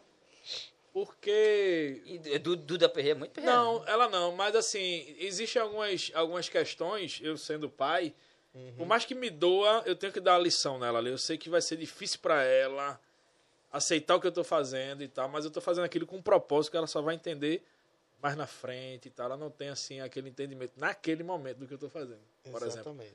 Mas eu só faço isso, e aí eu digo a ela, eu faço isso por- pelo amor. E é muito difícil você ter que ser. Dói, né? Dói. Dói porque, porque a gente pensa que amar é só. Mas tudo bem, mas entenda, ela é sua filha, Isso. tudo bem? Se você, você tem outro filho, e se ela, se ela não se dá bem com o seu, seu outro filho, não acredita no seu filho, é, é, ele é, bota pra torar no outro filho, mesmo assim você vai amar ela, né? Então, eu, eu, assim, é meio difícil entender que o povo, os judeus, eu não sei, por não acreditar em Cristo, a, a, a- Mas eu. Mas o eu ponto entendi. é esse, acreditar que Jesus foi o Cristo. A maioria dos judeus não acredita. É Eu porque. não acredito muito que o povo de Deus está condenado. Mas porque não é o povo de Deus. É, é justamente isso aí. Não é o povo de Deus. O povo de Deus é o povo da fé. E até o povo de Os Deus filhos de sofria Deus- a consequência dos que não eram povo de Deus dentro do povo de Deus. Os exílios eram por conta disso. E Exatamente. quem voltava eram os remanescentes fiéis. Exatamente. Os fiéis que voltavam. E voltavam sofrendo. Porque, veja, a história, por exemplo, da Babilônia. 70 anos eles ficaram na Babilônia, né, foram levados para lá, saíram da terra deles. A cidade foi destruída. O templo, que era o lugar mais belo que eles tinham, assim, o centro da adoração deles, foi totalmente destruído. Eles vão para a Babilônia. 70 anos depois eles começam a voltar. Mas muitos já tinham constituído família lá. Muitos já tinham feito comércio. Muitos já viviam até bem. E não quiseram voltar. Está relatado em Neemias e Esdras, os dois livros. E quem que volta? Quem tem fé. Porque como é que você, porque como é que você volta para um lugar destruído? Você não Mas, volta. mas também tinha um. Você não volta. E alguns saíram. Neemias, Neemias também era fe- feito um coach, né? Ele já ia, vamos pra cima, vamos embora, vamos pra cima. É. É, mas meu amigo, que, que é que coach vai é- seguir esse é, coach? mas é, mas ou ele sofrer. tá enganando a É. galera. é? Não, ele tá enganando. É a fé. Uma coisa que a gente nunca pensa é o seguinte: o pessoal saía por não crer também. O livro de Ruth aparece justamente por conta disso. E houve uma seca muito grande em Israel. E aqueles que não acreditavam saíram. E aí, a sogra de Ruth perde toda a família: o marido e os dois filhos. Fica ela e as duas noras. E aí, a sogra de Ruth diz assim: Eu vou voltar para minha terra. Vocês podem Ruth ficar é aqui." o quê? A avó de Davi, né? É da- é da- ela é- Bisavó de Davi, né? É, isso, é a descendência. É, eu não Tá sei- dentro aí, é, tá tá, dentro. tá na, Davi era Tá o tá na- é a ascendência. É o rei mais importante, né? É, agora me diga uma coisa. É, pronto, é, tem coisa, assim, desculpa, mas eu não... Ruth não era de Israel, né? Não era, era ela era, ela foi pra uma Ela terra era Ela pagã. era pagã, era E gentia. ela se converte, ela se torna. Gentia, ela é gentia e vem daí a descendência de Davi e de de Cristo, Jesus, né? Exatamente. Mas Pra deixa eu lhe falar que a coisa. descendência não é uma questão Só pra, só pra, Simplesmente só, genética. Só pra, pronto, beleza. Mas só pra abrir aqui, pra depois botar o chat aí. Só a última aqui. Assim, é uma- um ponto de vista meu. Eu não acredito muito nisso. Questão de crença eu não acredito. Acho que o povo de Deus, Deus que escolhe mesmo e tal. O cara pode ter errado que for e tal. Não, Deus, ó, esse aqui vai, vem pra cá. E eu acredito que 90% das pessoas vão pro céu. Eu acredito muito nisso. E, e o que acontece? Ah, mas eu tenho uma pergunta pro senhor ainda mais. É, suicídio leva a pessoa aí pro céu? Depende, depende do suicídio. Sim, Né? pro céu ou pro inferno, quer dizer. Ou pro céu ou pro inferno. por dois. Por dois, A- né? A ideia é a mesma, mano. É, né? Não muda. É porque a gente, quando eu era pequeno, pastores diziam muito, ah, suicídio do inferno e tal, não sei o quê. Mas essa parada, por- por que eu tô falando isso? Porque o primeiro rei de Israel, abençoado por Deus, se suicidou, não foi isso? Foi Saul. Não. Ele não, Saul não morre suicidado. É, bom, é. De certa forma, sim, ele se joga. Me corrija se eu estiver errado, é. pastor. Eu sou é, é, é, não, ele se joga na. É. Mas ele já é- tava ferido de morte, e aí ele. Ele, é, Ele é, se Ele, suicida. ele, É. quis, ele quis se, se honrar, digamos assim. é, Se isso, honrar. Ele né? ia morrer ali em algum momento. Isso. Pronto, Tava é, é nessas questões. Por exemplo, um suicídio desse, mas, Mas ele, ele não é o escolhido de Deus. ele foi ungido ele? Saul, ele É, foi mas ele ungido, unção. mas essa unção dele não é uma unção, é, vamos dizer assim, não é a mesma de Davi. É uma unção de desobediência, por Entendi. assim dizer. Por quê? Ele teve o livre-arbítrio e desobedeceu, não é isso, pastor? Não. Bom, ele tinha, né? Desobedeceu porque ele escolheu e as paixões dele foram bem maiores do que obedecer a Deus. No caso dele, ele, ah, Deus ordenou que ele não fizesse uma coisa e ele, ele fez é, contrária à vontade E só de foi uma Deus. coisa, foi pastor? Não, foram várias. Foram várias, né? E aí a, a, a que a, a mais importante é que ele tenta fazer um, um Mas ali Deus, sacrifício. Deus escolhe também, né? Porque Davi fez um bocado de coisa também que Deus não... É por isso que, é que Deus escolhe. Mas aí veja, É, né? a- o ponto é que a escolha é Deus é quem escolhe. Certo. Mas Deus escolheu que o meio pelo qual todos que ele escolheu sejam salvos é por Jesus Cristo. Ninguém pode ser salvo Entendi, sem crer fora, né? em Jesus. João capítulo 3, versículo 16. É o texto mais famoso da Bíblia. Porque Deus amou o mundo de tal maneira que deu seu Filho É o unigênito para que todo aquele que nele crê não pereça, mas tenha vida eterna. Mas eu lhe Só pergunto, existe um meio, nessa questão de saúde, Jesus. ele, ele foi salvo ou não? Ah, não tem como a gente como saber saber, a salvação de Saul. É, porque também é Mas o muito pessoal, texto né? aponta que o rei escolhido por Deus foi Davi, não Saul. E, o- e é muito, muito curiosa a narrativa. Só para ilustrar o que eu Claro. quero dizer aqui. É muito, é muito viva. Ah, o povo estava insatisfeito com os filhos de Samuel. Samuel era o profeta e o juiz. Era um tempo de juízes, que cada, cada juiz desses, ele, eles guiavam o povo por um tempo. Mas não era um rei, era um juiz, apenas como se fosse uma espécie de conselheiro Tá. certo? Ele não tinha um poder como rei. E o povo diz assim: Samuel, nós queremos que você unja um rei para nós. Então, Samuel vai até Deus e diz assim: Olha, o povo me rejeitou. Porque eu sou o juiz e eles querem rei. Ele ficou chateado, não foi? Aí Deus fala assim para Samuel: Antes de te rejeitarem, eles me rejeitaram. Eita. Porque, obviamente, quem constituía a liderança era o próprio Deus. E ele era o rei. Ele era o rei, O entendeu? próprio Deus era o rei. Então Deus disse: faça o que eles querem. Tá bom. E aí o povo escolheu Saul. Como que escolheu Saul? Saul era o homem mais alto de Israel. Era o homem mais Bonitão. bonitão. É feito assim, Gustavo. Isso, o cara Imponente. isso, Imponente. o cara que chamava atenção. Chamava atenção. O cara que realmente, quando ele chegava na, na balada, a galera dava uma, Chegava na dava uma balada, estremecida. Dava uma estremecida. Dava ah, au! Cara, minha esposa, eu, eu, eu gosto dessa música, cara, e acabaram com ela, mas deixa eu falar. É, Porque é do, é, do, é do inglês lá, né? É, James Blunt. É, James- Eu nunca ouvi na voz dele ainda. não, é, ele, ele tá recebendo dinheiro agora. viu, é por causa disso aí. 20%, 20% É, dos vendo? royalties, ele, ele virou compositor da música. Compôs Só por causa de bicho. au, só por causa disso. Duas sílabas. mas é só... Só por causa do au, Gustavo. Então, É, ah, não, duas letras. Né? É, duas, Ah, duas sílabas? Mas vocês sabem o que é que constitui o direito autoral, né? Não, o que é que... 5 segundos. É, né? E ali tem muito O meu Ali tem- ah, ó. Esse AU, Ah, Esse é o dele, ó. Foi sabidíssimo. Ali ele foi 50% da meta. 20% Então tem que é até aumentar o... Tem que aumentar aí os... E ele tirou onda, né? Ele fez vídeo fazendo. Inclusive, a gente fez aqui, depois vocês veem a entrevista de Eloy, que foi muito massa, que foi é, a Leader Trading Marketing da Heineken, massa, top ela. Legal. E a gente fez uma redanzinha aqui, foi Tem engraçado. sem álcool também. Tem sem álcool. Tem Heineken sem álcool, hein, pastor? Sem álcool. Meu pai também não bebe, não. Meu pai fez um... Tem, tem um podcast do meu pai Eu aqui, assisti, é um dos eu primeiros, assisti, você assistiu, né? assisti, assisti o começo. E ele não bebe porque ele fez um, uma... pro- Não é promessa, né? É, como é que ele chama? Um voto. voto. Uhum. Um voto. Fez um voto porque eu tive uma suspeita de meningite. Até hoje ninguém sabe o que, é que eu tive. Eu fiquei uns 15 dias sem andar, mas ele disse, ó, parada aí, se Pelo ele voltar, se ele não, ficar tudo certo aí, eu tô, para, de, para a cachaça. Aí ele só toma só o vinho da ceia, né? Aham. Porque daí, meu pai é da igreja anglicana, aí se toma vinho mesmo e tal, molha a hóstia lá, aquele negócio todo. Eu sou muito, eu não sou muito adepto a padrões, sabe? Enfim, eu acho que sou meio rebelde, sabe, pastor? eu, eu criei muita aversão à igreja, porque eu vi muito problema dentro de igreja também. O cara ser filho de pastor, veio muito problema. Ixi, Maria. Aí eu disse, cara, eu vi que a igreja realmente é feita por humanos, mas a gente tem que tolerar algumas coisas mesmo. E por muitas vezes eu fui intolerante em vários sentidos. E hoje eu tô devagarzinho, né, Gustavo? A gente Se vai refazendo, né? Se, se reencontrando. Faz né? parte desse processo nosso de Mas transformação. faz- vocês estão precisando de água aí, né? Tamo Sim, pastor, eu cortei o senhor, não foi? Foi, eu nem lembro mais. Tu tu entrou no, no AU e eu não sei. Acabou o céu. Foi, foi não, embora. Saúl era bonitão. Saúl era Saul, bonitão. Saul era bonitão, Deixa eu exatamente. encher o caneco do pessoal É, de água. Respeito, pai. Tá.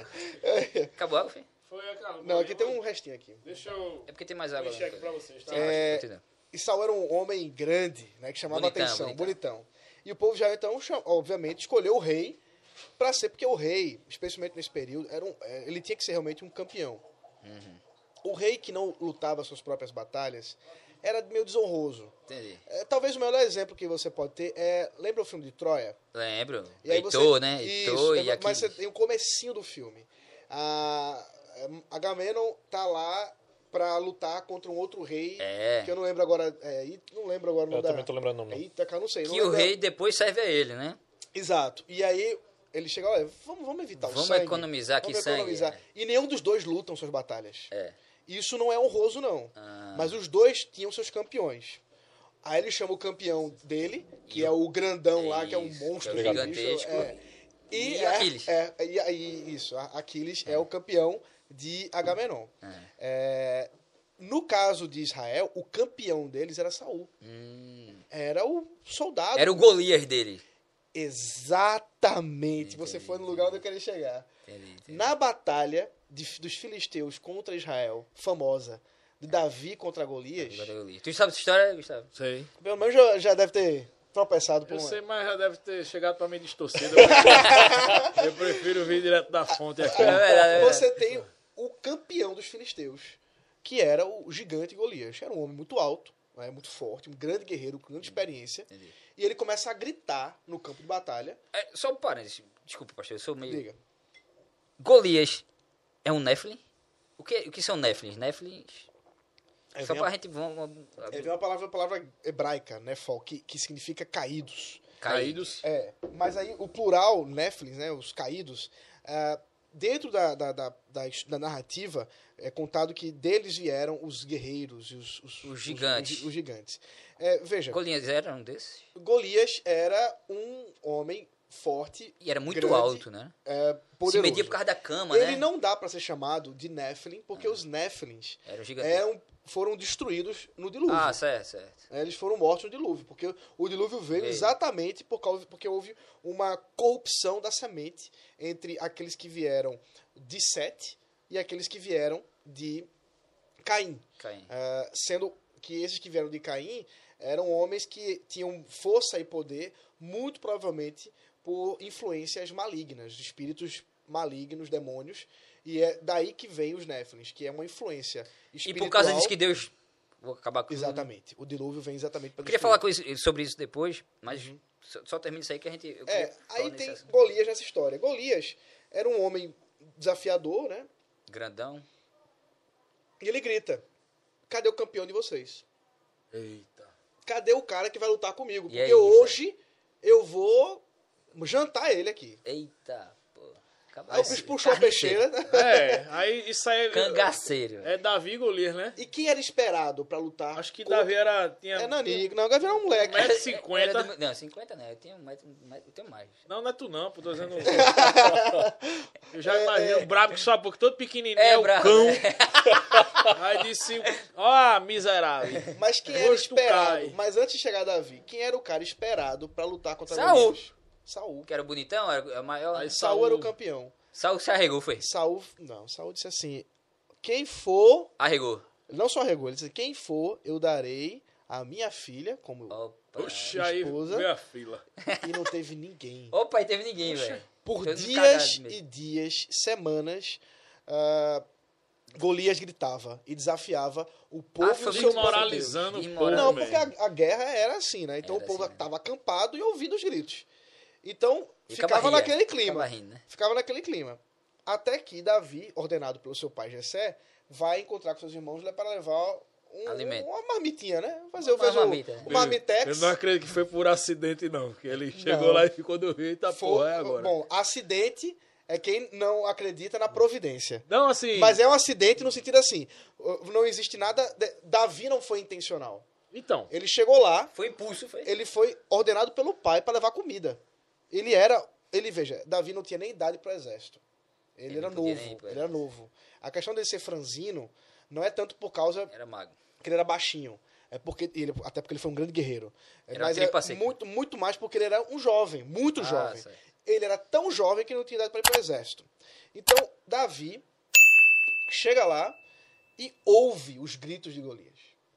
E ele diz: Quem é? Que danado é isso aí? Esse- Ele, ele, ele, Ele ciscou na hora. Ele diz assim, quem é Baixinho esse incircunciso? Incircunciso. Que é uma ofensa maior que o Circunciso. incircunciso. Incircunciso. Quer dizer, Eita. é um cara que não tem. Quer dizer, que tem, né? O, o- a, a pele do prepúcio, porque não foi É, cortado. entendi, entendi. Mas literalmente significa Não que cortou o- ele não o faz parte, né? O bilauzinho, Exatamente. Ele não faz parte É, do. É. Não, os não- judeus não. tinham que cortar, né? Não é o pênis que corta, não, né? É a pele sobre o pênis, né? Por Ah, que tu falasse que. Mas é o Não. bilauzinho, a ponta do bilauzinho. pô. ah, aí sim, agora sim. Me ajude, né? O não cabresto. sou médico, não, mas. Cabresto, que é assim, enfim, a glande, sei lá o nome. É, Pula. exatamente. É a pele que cobre a glande. Entendi. E, e aí, essa- essa vai, vai virar aula de biologia. Aqui já entre. É, bota Temas, aqui. né? o- é, bota aqui, Vai derrubar a gente. É, pois, verdade. verdade. É, é, então Davi ouve essa história. Ou melhor, os gritos. Ele diz, quem é esse cara? Pra dizer o que ele tá dizendo contra Israel e o Deus de Israel. Caramba. Ah, Davi era o. Aí ele, aí ele fala assim, não tem macho nesse negócio não. Eita. Aí, Aí os irmãos dele disseram assim, bicho, Ficar na Fica tua. toma um negócio aí e vai-te embora. Davi. Tu tá vindo aqui pra. Curioso. Eu- os irmãos dele ficam com raiva. Porque você veio aqui de curiosidade pra ver a- a- o bicho pegando. E você sabe que você não podia estar aqui. Senão foi meu pai que mandou e tal, trazer a comida. Os o cara trouxe o McDonald's pros caras e os caras reclamando. É, é bronca, né? Mas aí o, o ponto é que Davi diz assim: Da- Davi diz, eu vou. Aí alguém ouviu e disse: Ó, tem um bicho aí tá dizendo que vai. Tem um moleque aí que. É. Misericórdia. Agora, e Saul tava arriscando muito, de fato. É, não é isso, pô? Era o campeão, né? Mas não tinha macho pra ir. Aí Davi vai lá. Aí Saul olha. Não tem tu, vai tu mesmo, né? Não tem Poxa, tu, vai mas tu. Foi muito doido, porque se perde, ia perder tudo ali, né? Ia, exatamente. Bicho doido danado também, né? Mas Foi uma, foi uma, Ia perder uma doideira todo jeito. generalizada ali. total. Ele ia perder de todo jeito, né? Eu não tinha o que fazer. Entendi, Já tava perdido, entendi. na verdade. Aí, faz o seguinte, leve minha armadura, bote aí a roupa. Aí ele botou, não dava, né? Obviamente. Camarada grande desse jeito.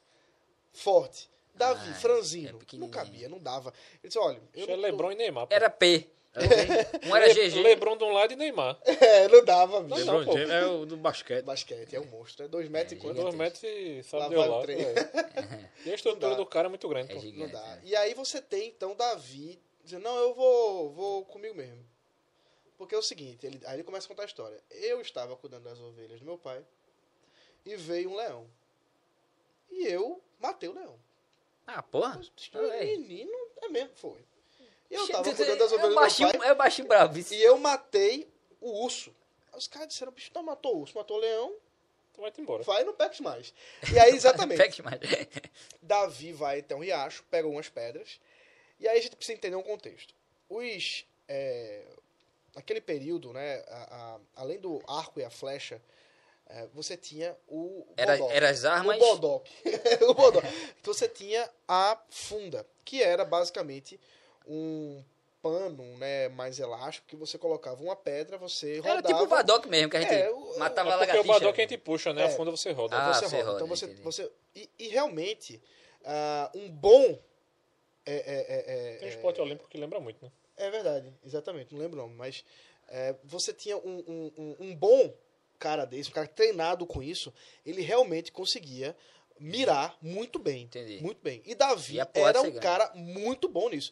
É, uma- é muito forte, porque você gira, gira, gira, né? gira, Pressa, gira. né? Até Aquilo você ali. soltar é um negócio é monstruoso. Vai pra uma Só que, obviamente, não se compara uma lança e uma espada. É. Né? Que, Especialmente é- num- que era, numa, acho que era numa luta mais, mais, mais desenvolvidas da próxima. época, né? É, você tem ali é, é, a, a idade do, do, do ferro, né? Então você tinha. Os filisteus eram avançados. Uhum. O povo de Israel era um, uma- um povo Menos avançado. bem menos, era um povo mais Caramba. fraco em termos de. de Engraçado que hoje- capacidade Hoje o exército de Israel é muito, é muito forte, Ah, né? sim, sim. Mas Hoje é naquele muito período ele não tinha a capacidade armamentista que tinha Entendi. os filisteus. Os filisteus eles eram bem mais avançados nessa questão de, da- de moldar o ferro. Uhum. Davi então vai e realmente é, é, G- é, Golias ele se ofende Porque vê aquele pequeno... porque eles estão de brincadeira. tá de brincadeira mesmo. Porque tá de como é que brincadeira. vocês mandam um cabra desse aqui? Mandou um petisco. É, exatamente. Eu tô esperando um, um, um- um soldado, Um você me manda um que vai ter cabra. briga. Ele não tava nem com a roupa de soldado. Tu é doido, é doido já. O bicho não tava nem Tava com a camisa do vereador. Aí- assim. Exatamente. Tava- E com um pedaço de pedra. Se você já acha que eu sou um cão, é? bicho. Acho que eu sou um cachorro pra, pra mandar esse camarada pra cá. Então Golias fica realmente muito indignado. Irado, ele não está vendo o que está acontecendo. E Davi, então, diz, olha, seu cabra, hoje, hoje, os urubus, né, as aves dessa que estão sobrevoando aqui, vão comer o seu corpo. Eita, bicho. É hoje que isso vai acontecer. Ah, foi, viu? Aí Golias disse muito. E ele disse assim: tem mais. E hoje vai ser provado que o Senhor é o Deus dos exércitos. Eita, agora. Aí ele E aí que tá, armado. porque eu não vou Aí com a, tá fo- a força que eu venho, não é a minha força. Então Davi estava muito confiante em Deus, não nele. Então a confiança de Davi era na promessa. No- então Davi foi porque creu. E Saul não foi porque não creu. Entendi.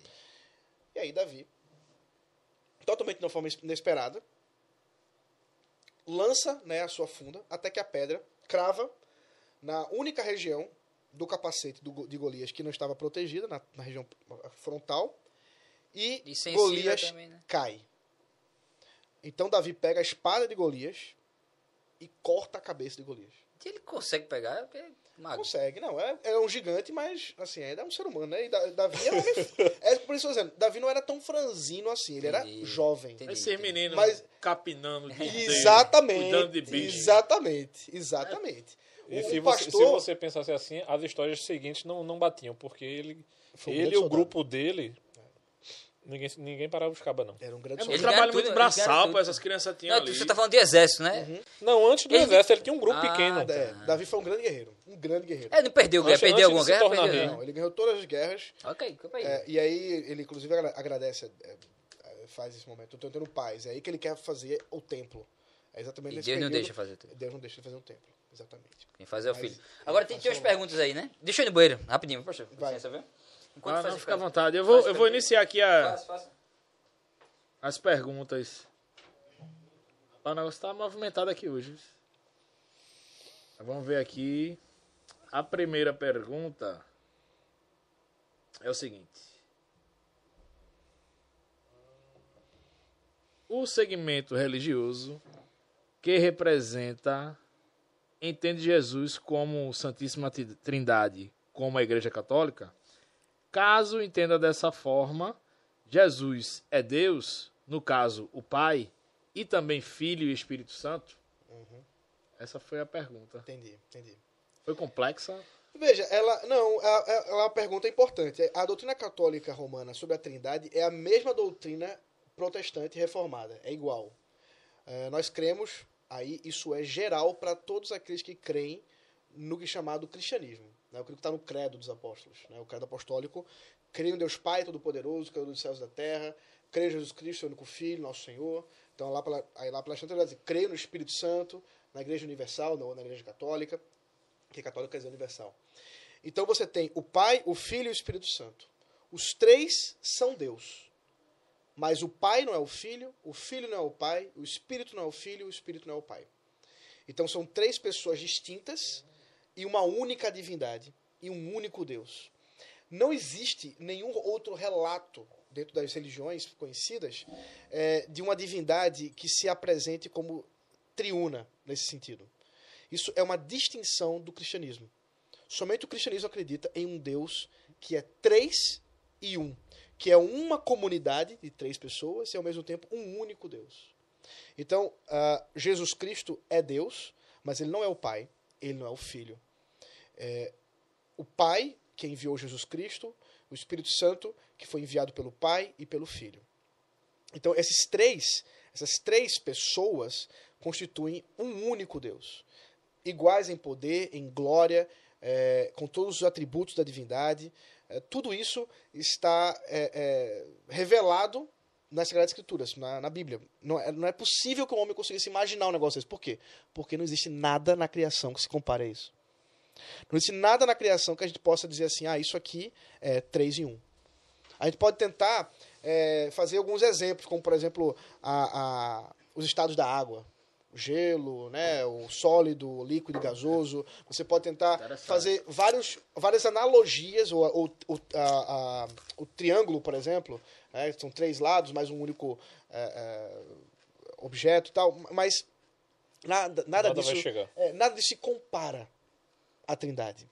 Porque quando Jesus estava aqui, o Pai, que estava nos céus, e o Espírito Santo, que também estava nos céus, ao mesmo tempo era um único Deus, ainda que fosse Jesus aqui e o Pai e o Espírito Santo lá. E Jesus onipresente, ao mesmo tempo limitado, e aí é outro mistério, que é a dupla natureza de Cristo. O Senhor Jesus Cristo, ele é homem e Deus. 100% homem e 100% Deus. Outra doutrina acreditada pela Igreja Católica Romana. Então, essas duas doutrinas que são fundamentais da fé cristã, elas são cridas, então, tem tanto nos catecismos, ou no catecismo da Igreja Católica Romana, como também nos catecismos das igrejas protestantes e reformadas. Então, no- então é um ensino ao mesmo Foi uma pergunta aí, nesse Luciano? aspecto, foi, sobre a Trindade. Foi a pergunta foi sobre o segmento religioso que ele representa. Aham. Se entende Jesus como Santíssima Trindade, como eh, Jesus, tipo, Jesus é Deus, no caso o Pai, e também Filho e Espírito É, é, Santo. Aí ele estava explicando Aham. aqui essa questão. Ainda temos mais duas perguntas aqui. Essa pergunta é de Irandei de Medeiro Lemos, Eita. É conhecido só- como é o- Veinho. Veinho, mano. Véi Mangaba. A homoafetividade é condenada no segmento religioso Pô, que o excelente Senhor representa? Ou o amor universal pregado por Jesus acolhe a todos? Excelente pergunta. Eita bexiga. Eu perguntei isso aí também. Mas e aí? Existe uma confusão muito Um grande tá olhando pro outro assim. a respeito da, da homofetividade, porque o pessoal quer que a gente pegue toda a ideia. Acho que a homofetividade é um exemplo né, de vários que são questionados a respeito da igreja. Né? Então, assim, é, se Deus criou homem e mulher como ele os são, qualquer coisa que desconstrua isso está fugindo daquilo que Deus criou a gente. Certo. Então, assim, qual é a grande crise das pessoas que são, ou das pessoas que defendem, ou das pessoas que querem dizer assim, não, vocês não nos aceitam. Né? Vai haver sempre um, um, um contraponto aí para apresentar para a gente. Né? É. E aí a grande questão é a seguinte: as pessoas elas podem viver do jeito que elas quiserem. Boa. Muita gente acha que a gente quer impor. Mas é aquela história. Se eu for para casa de um de vocês dois, vai haver um funcionamento. E dentro do funcionamento, eu posso me adaptar ao funcionamento ou não. que mais desse agora? Né? E aí, quando a gente pensa em igreja, o que, é que a igreja está seguindo? Aquilo que Deus orientou ela a fazer. Então, é aquela história. Se eu tenho um amigo homossexual, eu não vou Condenar, né? Não, me indispor com qualquer coisa relativa a isso. Agora, Ah, tá. ele sabe o que eu acredito e como eu caminho. Ele tem a opção de caminhar junto comigo ou não. E muita gente confunde esse tipo de, de posicionamento. Que a gente está sendo intransigente, que a gente não, não quer caminhar com a pessoa. Não, a pessoa tem a opção de caminhar com a gente. Agora, vai haver confrontações a ela, como há confrontação ao meu coração, como há confrontação ao coração de Ronaldo ou qualquer um de vocês. Então, quer dizer, a confrontação não é só feita ao homossexual, por exemplo. A confrontação vai ser feita a qualquer pessoa que peca. Então é aquela história. Muita gente quer comparar, por exemplo, assim, mas pegando o feminismo como exemplo, né? Mas então quer dizer que vocês não confrontam os pais de família? Não, o pai de família é é confrontado também. Assim como a mulher vai ser confrontada, o pai de família vai ser confrontado, as crianças, né, através dos pais, poderão ser confrontadas. Né? A gente nunca vai confrontar uma criança diretamente, por exemplo. Porque a gente acredita que quem cuida da criança, nem você disse, né? às vezes eu preciso corrigir meu filho. Então quem é que vai confrontar? Não, eu vou conversar com você e você dizer, é, realmente, meu filho tem essa tendência. E pode ser qualquer uma delas. Então, o homossexual ele tem a mesma opção. Ele tem a opção de caminhar conosco ou não, mas quem está confrontando ele não sou eu. Quem está confrontando ele é a palavra. Então muita gente não a palavra não consegue. aceita, é? Não é, não é a questão de aceitação, é a questão de Deus chegar pra gente e dizer assim, ó, você foi construído dessa maneira. Mas não- isso não foi no Velho Testamento? No Novo Testamento? Não existe, assim. não existe novo e velho. É, vamos pensar assim, vamos pensar assim. Você falou que Deus criou a lei da, da gravidade. Qualquer pessoa que pular do precipício vai Pode cair. ser boa ou ruim, vai Não vai cair. ter jeito, vai cair. Porque é uma lei. Aham. A gente chama de lei porque ah, algum dia, né, Alguém convencionou. alguém olhou e disse assim, ó, existe aqui uma, uma tendência. Isso aqui, que toda vez que isso aqui é jogado, qualquer É objeto que é lançado, quântica. exato, Lei da vai, atração. vai ser, vai ser, vai acontecer alguma coisa que está acontecendo igual. Então Uhum. tem uma lei aqui. Muito bem. Deus não só criou leis físicas. Deus criou também leis morais. E qual é a lei moral de Deus? Como é que a gente conhece a lei moral de Deus? A forma de vida ética de Deus. Através da, da, daquilo que ele disse. E isso desde o Éden. É isso que o Rodrigo está dizendo. Quando Deus criou o homem, ele criou o homem e a mulher. Isso não é mero acaso. Mas tudo não, não é uma evolução, pastor. Por exemplo, é, hoje o incesto é proibido. Mas Ca- nasceu Adão, Eva, Caim, Abel. E com certeza eles tiveram relação com a mãe dele, não teve não? Com a, com a mãe de quem? A mãe dele mesmo. As irmãs, né? Com as irmãs, provavelmente. Agora com, com as mãe, irmãs. não. É, sei lá como é. é. porque a mãe era, irmãs. era. E aí já não é, não é incesto, aí também era adultério. Mas É, veja é, só. é, é. é, onde proíbe o incesto? Não, não, não proíbe, então, né? A lei. Na lei. A lei de Moisés. Fala que é proibido. O incesto? Sim. A lei Moisés, que Deus revelou a Moisés, Nos tam- Dez Mandamentos? não só os dez mandamentos, são vários mandamentos. Os dez mandamentos é como se fosse um resumo da lei. Entendi. E você tem, então, uma diversidade, lá em- no livro de Números, no livro Levítico, e você tem instruções sobre casamento. Que um homem não deve tomar como sua esposa, sua mãe, sua tia, suas irmãs, suas primas. Então tem uma série de, de, de- de consanguinidade mas, aí. pastor, tudo não é evolução. Vou dar um exemplo. Quando Jesus chega, ele não diz aquela lei, esquece. Não. Agora é uma só, não? não. Não. Hum, Não, pelo contrário. Ele disse: Eu vim para cumpri-la. Hum. Ele não só disse que não esquece, como ele disse assim: Eu vim cumpri-la. Agora pensa comigo. Vamos fazer de conta que Jesus disse isso mesmo. O que eu falei agora. É, vamos fazer A besteira conta. que eu falei aqui. Isso, vamos fazer de conta que Jesus disse isso mesmo. A lei tá fora. Certo, Lembra que a lei foi Deus que deu, foi. que é Jesus, É. que também faz parte da Trindade.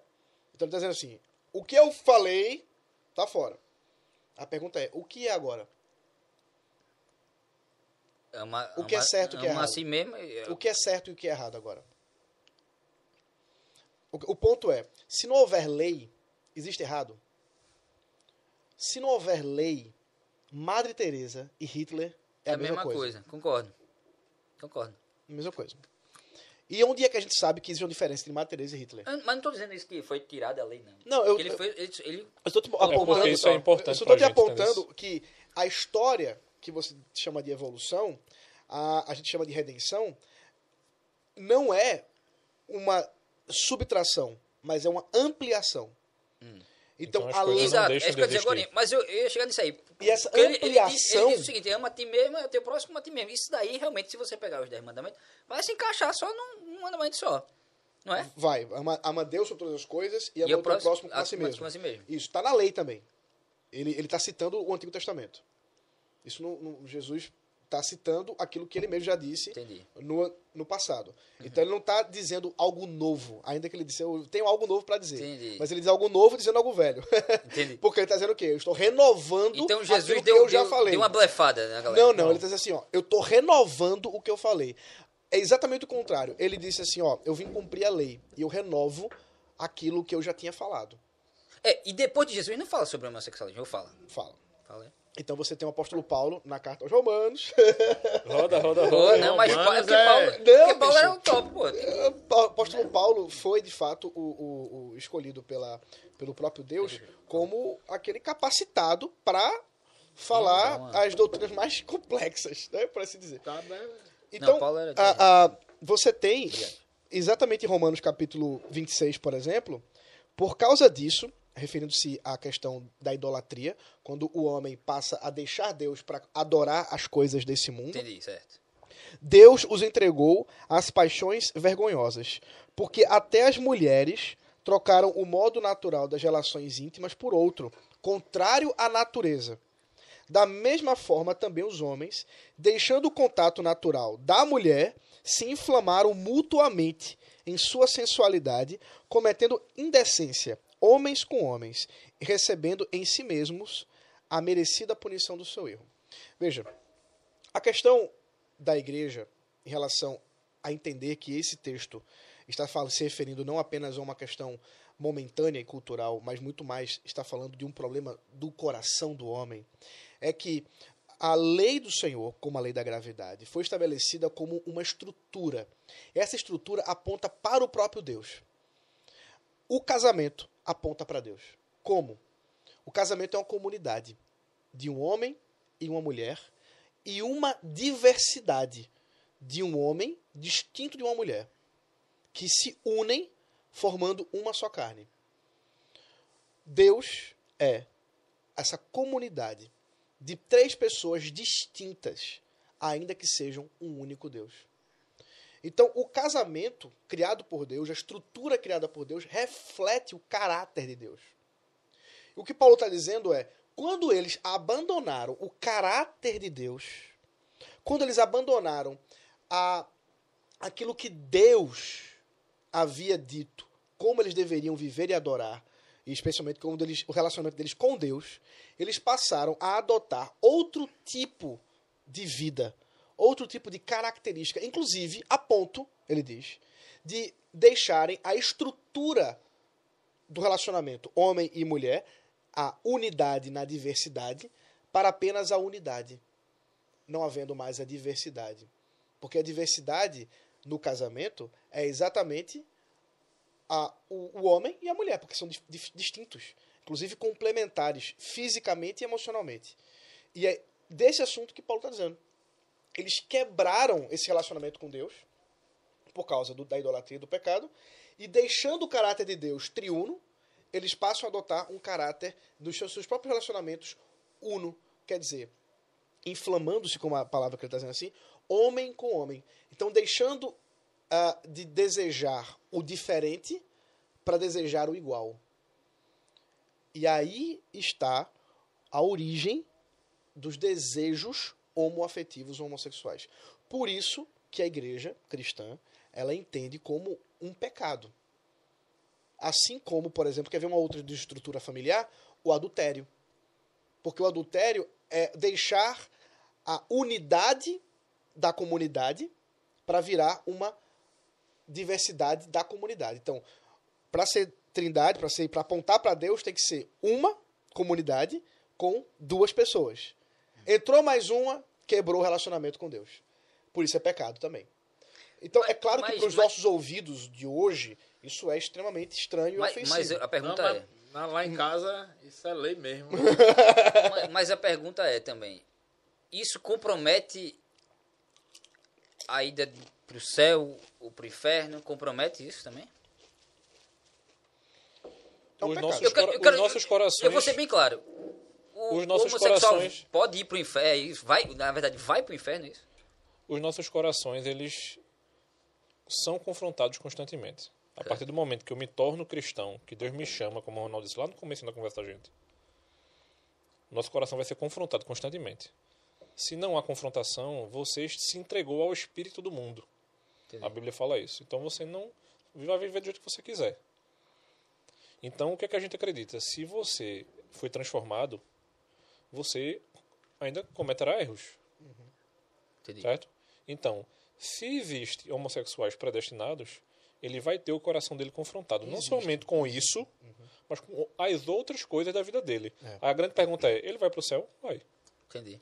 Mas não. Excelente, cara. Ele vai, Muito pro, bom. ele vai falou. pro céu não porque é homossexual É. ou Entendi. heterossexual. É porque é um. é- Ele você vai tá falando que é um céu pecado. por causa né? da transformação. Por, causa do- é por causa- por causa da transformação do Mas é um evangelho. pecado como outro qualquer. Por exemplo, Rapaz, eu e- minto pra Gustavo, é, é um Inclusive, seu Exato. Geórgio escreveu aqui no chat o seguinte: o Senhor ama Seu o pecador. pecado. Ah, meu pai, né? Christopher.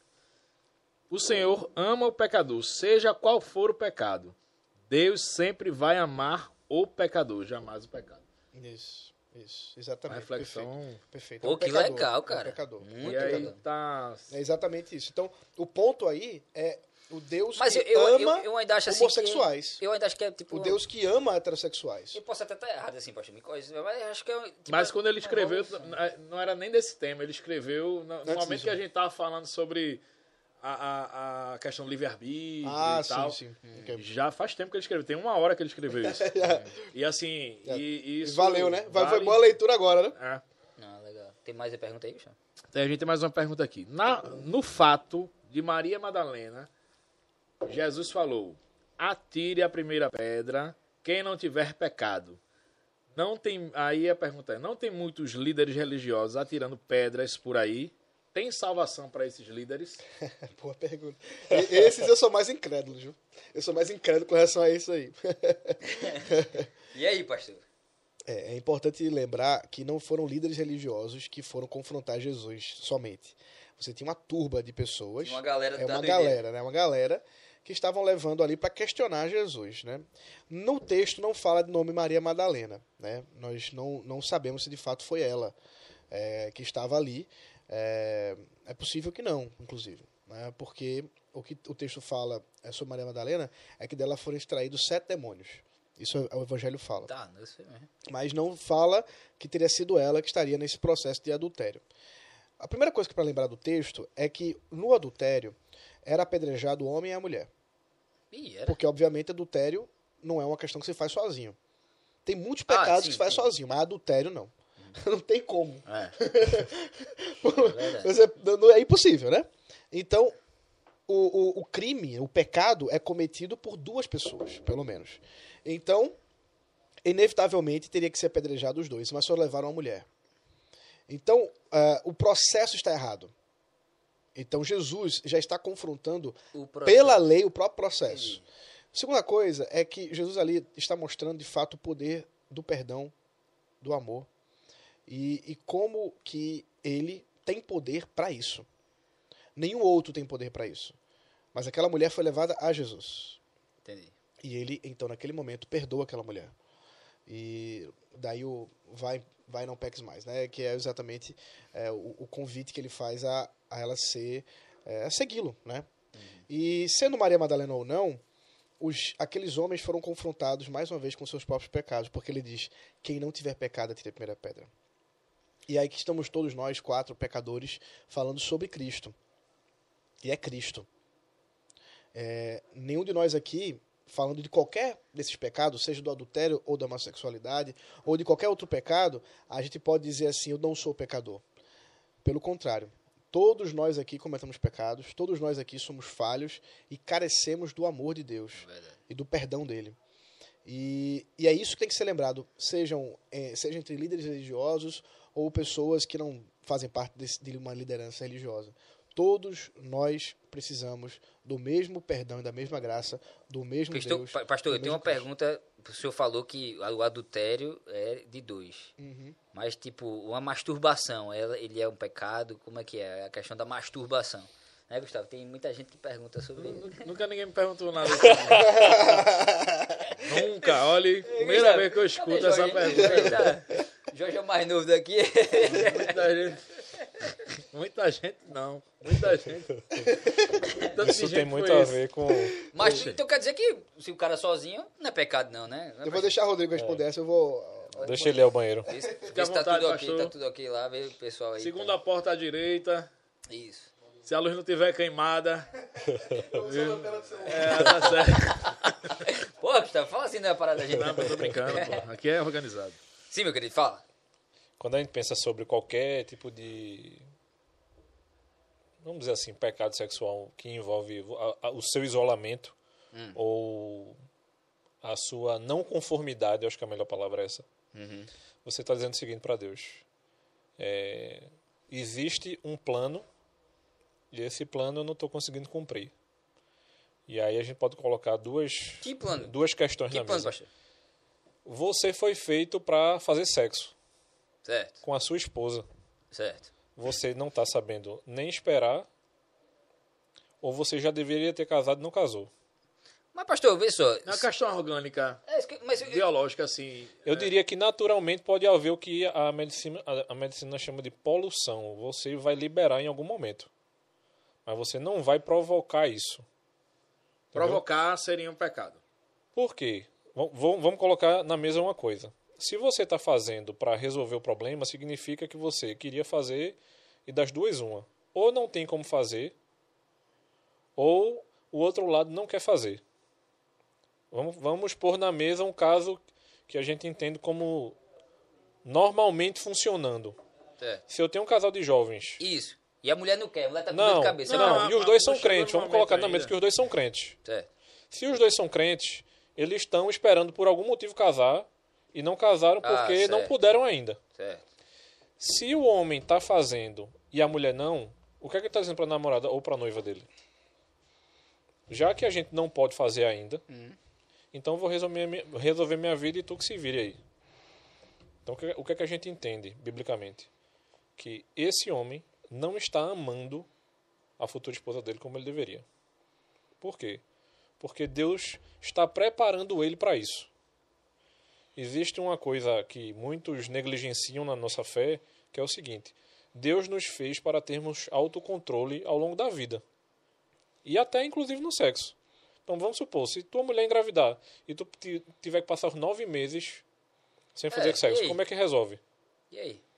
Se você tiver aprendido lá atrás a controlar isso, quando chegar nesse momento que você precisar, você vai conseguir também. Agora, se eu nunca fiz Mas, isso, pastor, a gente vive, por exemplo, a mulher hoje trabalha também, tá, tem aquela parada toda. Aí tem vez que a mulher tá com dor de cabeça. O cara, pô, bicho, eu tô. Vai lá pro banheiro. E aí? você deveria, É, não, pastor? Aí, você pastor? deveria se controlar e com- juntamente com ela, Tem como se controlar? O cara tá no ritmo ali. A mulher, não, eu tô com dor de cabeça hoje, porra, trabalhei que só caramba. O cara, mas meu irmão. Eu, tenho, eu tenho amigos que são casados que é, quando tá num momento difícil assim financeiro, a mulher já fica. E o caba não, o caba quer mais, é porque acho que quer, quer É, tirar os estresses, né? Exato. Se você- E a mulher não quer, o cara É, se no você- banheiro, se pra você- não trair a mulher, vai no banheiro, não é melhor não? O que a gente entendeu é o seguinte: se minha mulher não quer, você não é mais sozinho, você é um com ela. Certo. Se eu sou um com ela, eu vou estar com ela pro bem e pro mal. Nos dias mal dela, eu vou respeitá-la.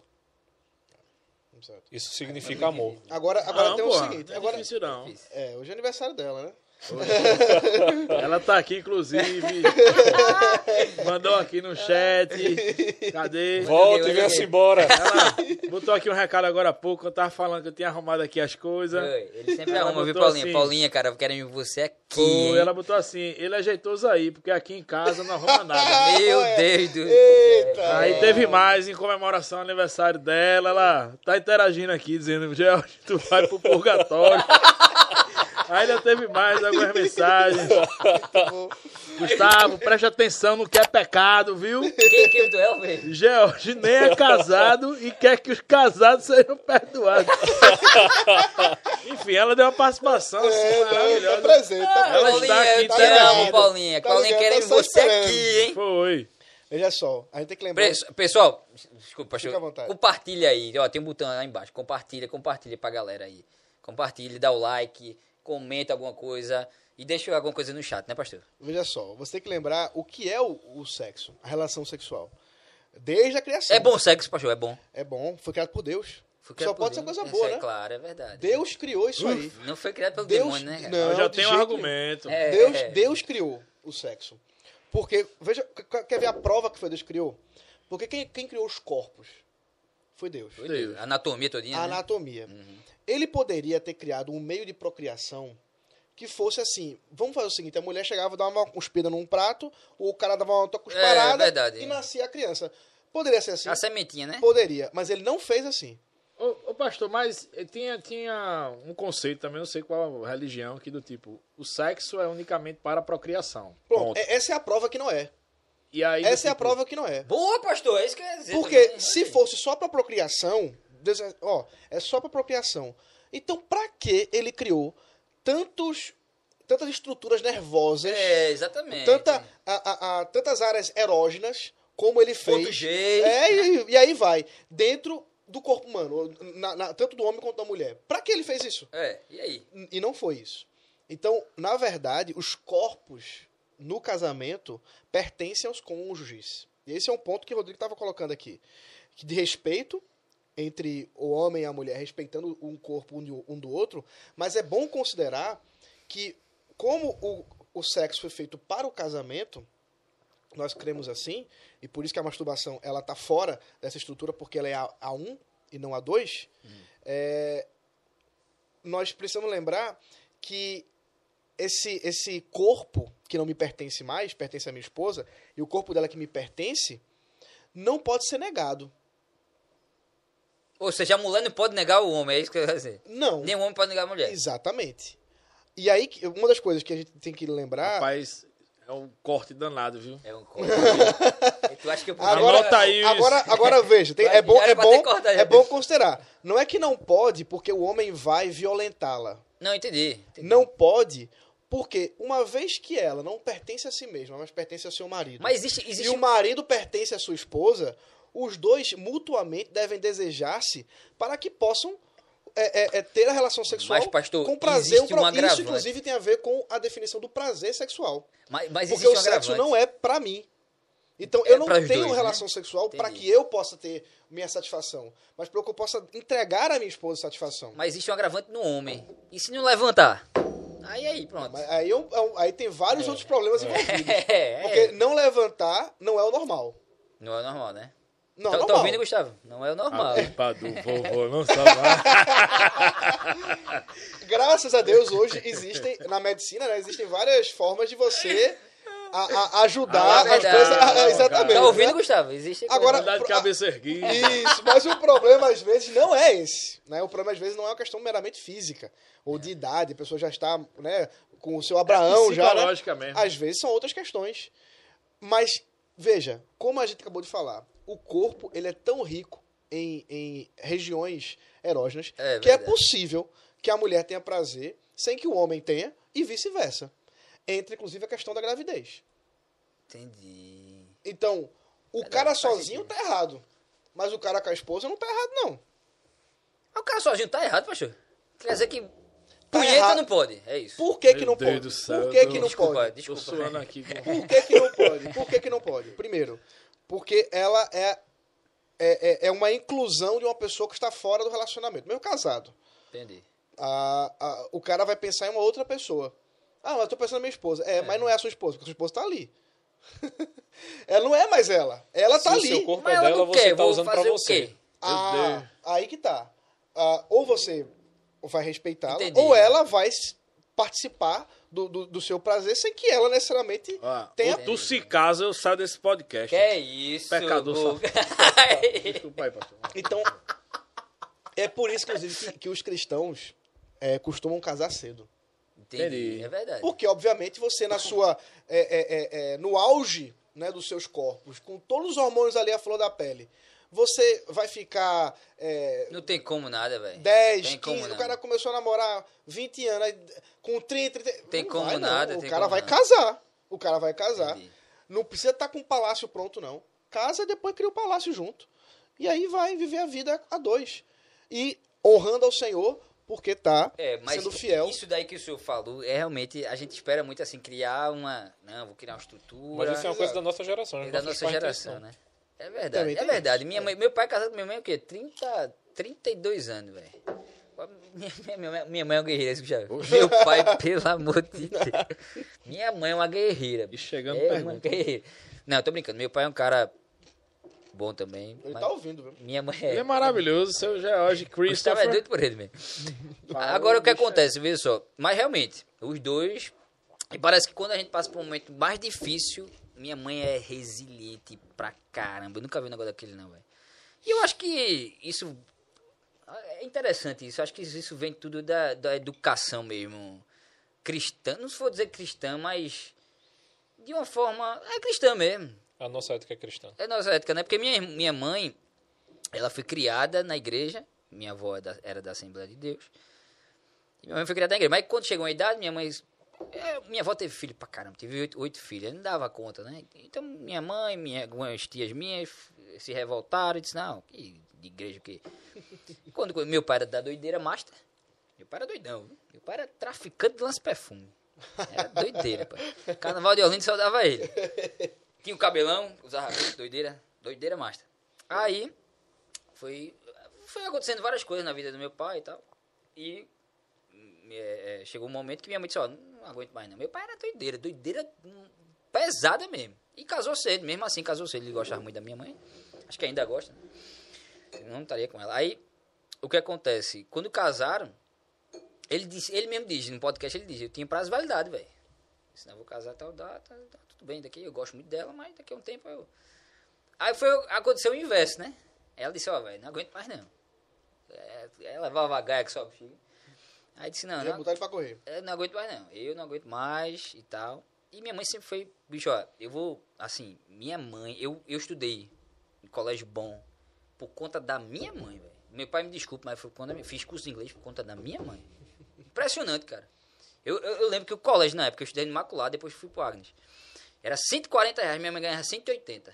Mas Se você tá no show business é por conta do seu pai. Ele ensinou a arte da venda. Não, mas. Os não, negócios eu tô- de rua. Mas eu tô falando em relação a isso daqui. Ah, os estudos. né? Mas quando, por exemplo, no Agnes mesmo, meu pai era pastor, é, era formado na presbiteriana, a gente tinha um desconto por conta deles. Não, bota ele lá, tudo bem. E, e para mim foi um, é um colégio que eu colocaria meus filhos, por mais que a gente... Porque eu tenho amigos hoje do, co- do colégio até hoje, velho, que a gente se tornou praticamente uma família, velho. E a gente tem uma, uma base muito significativa. Eu colocaria sem dúvida nenhuma, mesmo eu, eu tendo essa, um pouco dessa revolta que existe em mim, mas o Agnes é uma estrutura que é fenomenal. É, inclusive o senhor estudou lá, não foi? Também não foi? Estudei. Estudei lá, eu, Rodrigo. Meus Você filhos estudam no colégio Agnes. estudei. ainda. Eita, são quantos filhos? Eu tenho três filhos. Três filhos. É. Casou cedo, pastor? Casei cedo, casei com 25 anos. Quantos anos 25? de casado? pastor? Eu tô com 9. Pastor, eu vou perguntar. Enjoa, casamento enjoa, pastor. Ah, ô, rapaz. A gente tá ao vivo, pô. Lógico que não enjoa. Tem que fazer essa pergunta, né? Oxê. O que que O você... que enjoa são os boletos, Boleto enjoa. as contas. aí Gustavo, esse enjoa. E o casamento? Agora a mulher é coisa maravilhosa, ó, pastor. Vou- Exatamente. Tra- Vá, vá. Aproveita agora, agora é Casamento- sua deixa. O casamento é uma coisa extraordinária. Ó, eu tava vendo um filme, Oi. eu tava vendo um filme chamado. é, não sei se. Eu vou dizer, O Lobo de Wall Street, eu gosto pra caramba, mas é muito pesado o filme mesmo. Mas tem uma parte que ele diz assim: ele tá casado, ele é casado com a mulher, ele diz assim. Aí chega pro pai, pai, eu preciso de um conselho, cara. Porra, não tem mais o mesmo cheiro, não tem mais. Mas é assim, pô. Casamento é assim, vai chegar uma hora que perde o cheiro e você tem que continuar. Não, pô, tu tem que casar, aí tem que... É o seguinte, Peraí, é o seguinte. a- o casamento, ele é uma aliança. É um pacto. Certo.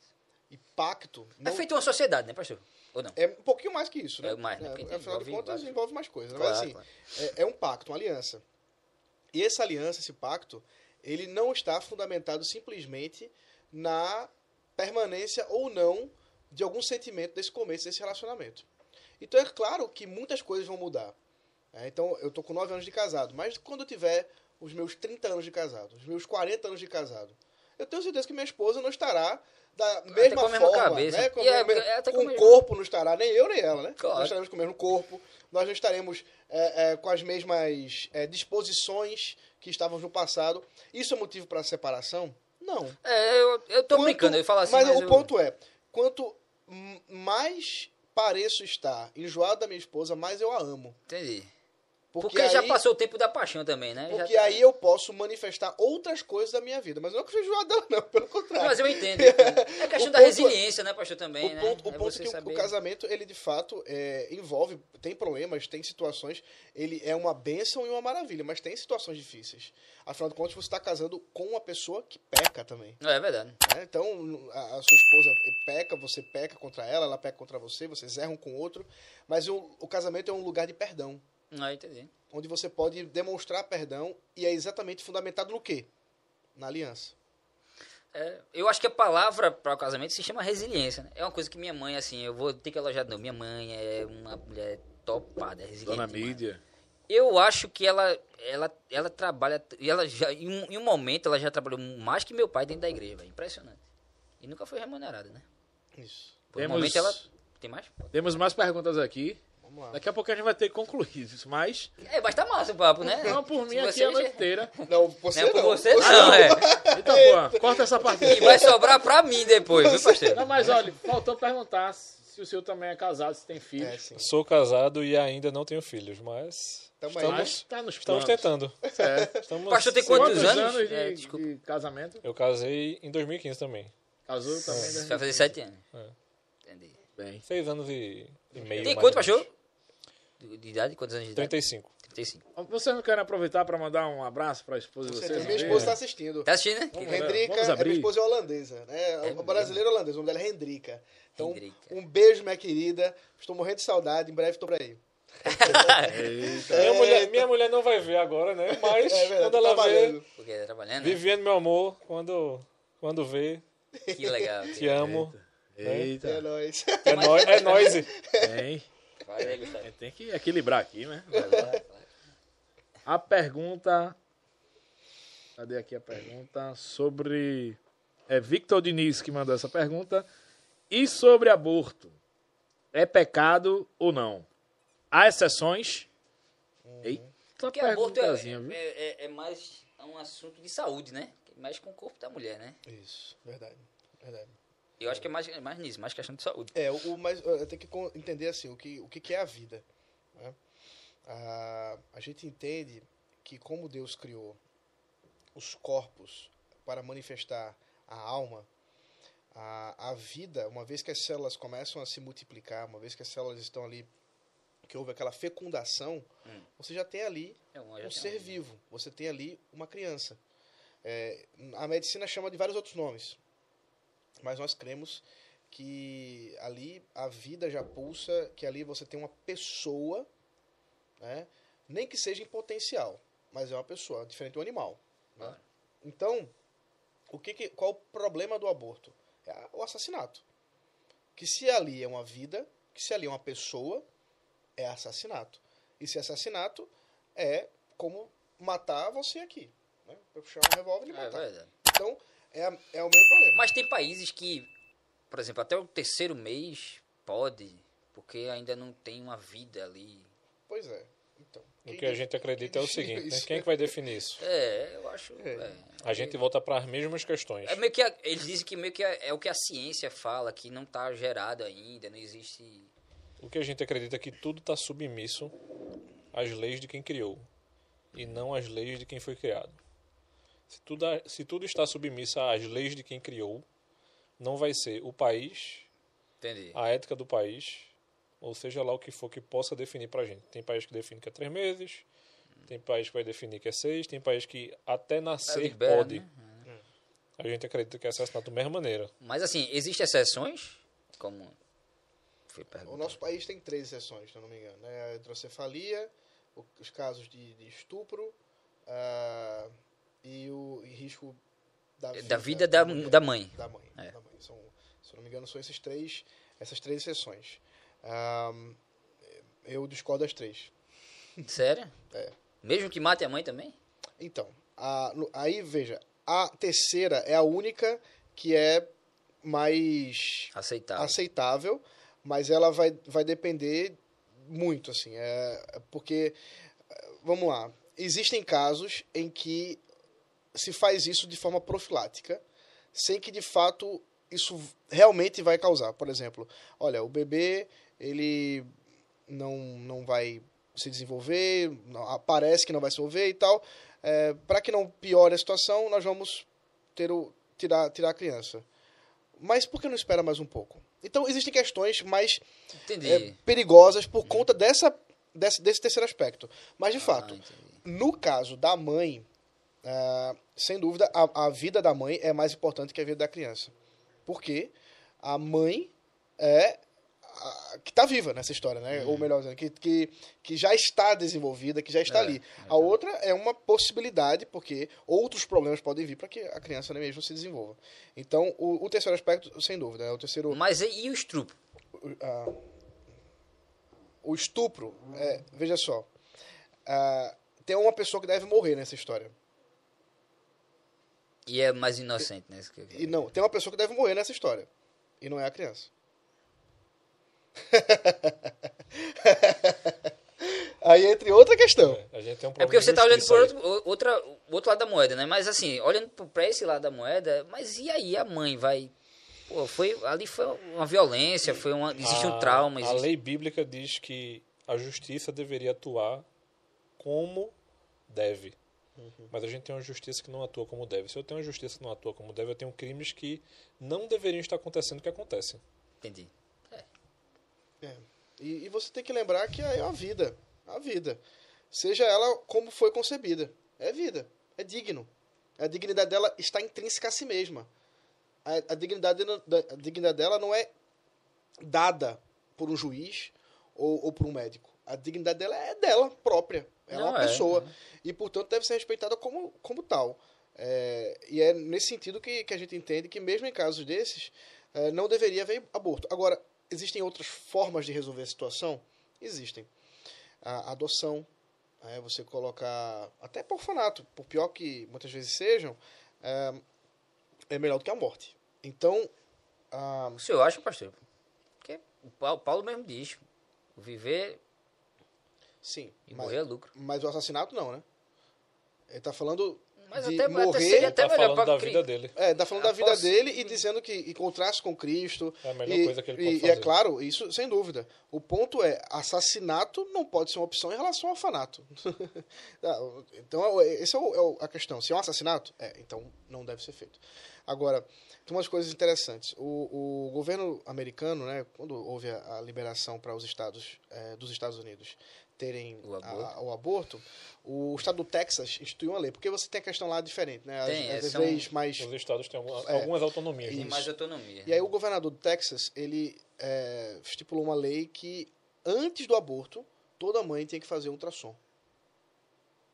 Isso conseguiu reduzir Caramba, é. em muito, Eita, em É, muito. Porque mexeu com o psicológico ali. né? afetividade. Porque, exatamente, porque você vê o coração batendo, você ouve né, o coração batendo. É, porque é, é da mãe, né? É do instinto da mãe já. aí né? você ouve e, aí, e para de parecer apenas uma coisa que está crescendo na sua barriga, porque você, inclusive porque no começo nem dá para ver, para ser de fato vida, pulsando, pulsando. Mas olha que legal, tá vendo? É, é, o, o que é. O que impõe é meio ruim. O que faz a, a pessoa pensar. Por isso que eu gosto de filosofia. Por isso que eu gosto de filósofos, assim, por mais que eles. Porque o que faz pensar, o que faz você refletir, velho, é, é o princípio de, de uma evolução. Foi uma saída muito boa, né? Totalmente, cara. O cara pensou, disse assim, não, vamos fazer o seguinte, não vamos impor nada. Vamos levar pro outro lado. Vamos conquistar, porque eu, pronto, eu já citei é, semana passada, vou citar o, o que eu, eu gosto muito de ler Sun Tzu, e ele fala que, que a arte da guerra, para mim o sentido da arte da guerra é a questão da conquista. É você conquistar tudo. E se for sem força, é melhor ainda. Que é aí que você conquista mesmo. Então, nisso aí o cara conquistou. Olha que loucura que o cara fez. Que muito massa isso aí. O podcast é mais ou menos a, é, a ideia da gente, pastor. É mais ou menos isso assim, não só nesse sentido, mas o sentido de a gente querer levar uma mensagem, porque foi tão forte esse, esse eu, eu cheguei para Gustavo e aí disse, ó, velho, não é o nome do podcast aí, teve uma pessoa que disse, ó, pode não tá podcast, pode tudo. Pô, pode tudo. Eu achei massa, mas Gustavo disse, porra, pode tudo. Mas como é tudo? Mas em- topa tudo por dinheiro. É, Aí eu disse, é mesmo, não, né, Gustavo? tudo, tudo não. Aí ele disse assim, pô, bicho, é. Como é... Aí eu disse, como é tudo em inglês? All. all. Aí, all. Aí veio, veio a história do For All. Porque a gente tem ideia de ser um podcast do Nordeste. E não sei se você, se eu sabe a história. Sabe a origem do For All? Sabe, né? Forró. que é, é a origem da palavra expressão, né? forró, da expressão forró. E assim, e casou com tudo, porque o forró a gente quer trazer tudo aqui, a gente quer trazer os senhores e quer a bênção também, que queria que no final se pudesse fazer uma oração aqui pela gente, pelo estúdio, é, que o Lucas é nosso parceiro também nesse, nessa, nesse projeto. Mas a gente quer falar de tudo, a gente quer falar, é, sei lá, até de assuntos que nem imaginava. Como eu já falei semana passada, fala de Hoje pra mim foi fantástico, assim, um aprendizado, né? muito maravilhoso. Você e assim, tem dois HD desses aí. Exatamente. compartilhando e os conhecimento. caras são. E, os- e eles se completam, viu, velho? É, é religião, história, depois entrou em geografia, ciência, foi direito. Ó, bicho, é E uma ideia- faculdade, E, e Zão. só pra finalizar o que eu queria falar, a ideia do podcast é isso, que pode tudo. Mas assim, é como o Paulo diz, pô, a gente pode tudo, mas nem tudo convém a gente, tudo bem. Isso aí eu concordo. Mas a gente não vai deixar de falar sobre qualquer assunto que a gente queira tra- trazer aqui, bater um papo e saber até a perspectiva do outro. Pô, bicho, imagina trazer um chinês aqui e dizer, pô, bicho, como é que é lá na China? Por que vocês comem carne, carne de cachorro? Eu tava até vendo um podcast que o cara falou sobre isso. Era uma ideia minha e o cara fez esse, puxa, o cara lá de São Paulo disse, caramba. Aí tá- tava até falando com o Jorge. Mas eu- a gente quer saber o que o que é que a gente pode é, trocar e tudo. E saber que tudo é possível, velho. Se você tem um sonho, se você tem um desejo, vai lá e só faz, velho. Porque a parada da gente, velho, é só fazer. A gente quer só fazer. Se vier alguma coisa ou não, é E um- a gente tem uma, tem uma estratégia também, que é o seguinte, a gente procura, pelo menos eu, né? Eu procuro não pesquisar muito sobre o convidado. É, Gustavo é meu coringa aqui. Aí, por quê? Porque a minha curiosidade, ela aumenta E se Aqui torna no- espontâneo, né? E a gente tentar extrair de, de vocês o que o público de casa pode ter a mesma dúvida. Por mais primária que ela pareça ser. Então, Muito bom. pra ser um bate-papo bem fluido, por mais, pô, se esse eu- bicho não sabe isso, É, Tem eu 40 acho, eu anos na acho cara. assim. E foi muito bom aqui, né, pastor? hoje foi fantástico. Gostei Eu, bastante. eu fiquei muito feliz que, que vocês. A gente. E foi de supetão. Eu falei com o Rodrigo, disse, Rodrigo, velho, a gente tá Vocês tiveram a podcast." sorte de Ronaldo tá de férias. É, né, foi, velho? E tu, tu acredita nisso? dia- Porque hoje é um dia de estudo na igreja. É mesmo. É, a gente chama- quarta-feira a gente não poderia é, estar o- aqui. O CRE, que é o Centro Reformado de Ensino. Da, da- da reforma, Pastor, né? tira férias, pastor. Tira, tira férias. Tira férias? Graças a Deus. Então quer dizer que al- alguém chega, alguém chega e diz assim, ó, velho, tá, tá, tá precisando falar, não, não vou falar de Jesus hoje, né? Não. O cara tira férias pelo menos dos trabalhos da igreja especificamente, né? Ah, Mas, tá, tá. então, porque Conversar igre- com gente não tira férias. não. É, exatamente. Resolver BO resolve. Mas assim. resolver B.O. resolve. mas assim, na- Dito, dito meu pai, meu pai resolve B.O. Tu é doido, velho. Eu digo, eu não aguento ficar aqui, não, tá Então doido. a gente tem muitos trabalhos semanais, né? E aí dessas coisas a gente aproveita pra dar uma viajadinha e tal. Descansar aí um tava, pouco, né? dava, exatamente, tava precisando, a esposa também Aproveitar a tava. família. Exatamente. Que legal. Tá Exatamente. quanto tempo lá em casa caiada? Eu, eu não contei a minha história, ele contou É, só a dele. Mas aí eu vou é. ficar pro próximo. Não, a gente vai traz, traz de novo. A de. É, é, eu tô che... vou completar dois anos. Vou Em completar dois anos, exatamente. Porque eu, eu estava é, fora, né? Como eu disse, eu morei no, em São Paulo, no Rio Grande do Sul. E- então eu fiquei é, fora de Recife, apesar de ser daqui, por 10 anos. Aí eu voltei agora, final de 2019. Eu cheguei, iniciei o, o trabalho em 2020, juntamente com o Rodrigo. E aí veio a pandemia e tamo aí. E a igreja é bem jovem, né, né pastor? Tem bastante Bem- jovens, tem bastante jovens. Mas é uma igreja já com. Bom, se for contar desde o seu início, desde 1969, foi organizada em 78, né? E, então já, já tem o seu, sua, sua idade, tem mais de 50 anos de início de entendi. trabalho ali, né? Entendi. Ah, e tem membros que mais ou menos dessa época mesmo, né? desde o começo. Caramba, Desde o começo. mesmo? Temos, temos alguns membros ah, Fundadores. fundadores. é. 69 acho que foi o ano que minha mãe nasceu, cara. Doideira. Meu pai nasceu em 67, foi. Então, a, a gente é, tem pessoas de várias idades, na verdade. Assim, é uma, uma igreja bem bem eclética nesse sentido. Assim. Que Tem- legal, cara. tem- Que legal. É assim, eu- foi massa conversar com vocês. Vocês têm, têm uma mente aberta também. Desculpa as brincadeiras. Que é isso. Que a gente. Aqui a Mas eles gente- são bem.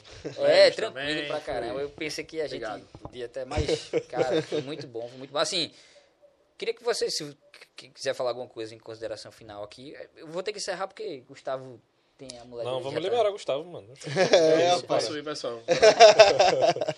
com certeza. É, que eu queria só agradecer mesmo pelo tempo aqui com vocês. Eu Achei muito divertido, eu achei bem legal. Eu gosto muito de perguntas espontâneas porque a gente vai respondendo É. e vai. O que saiu, saiu, o que não saiu, beleza, né? É, mas eu gostei bastante e agradeço pelo privilégio de participar aqui com E, vocês. Aí.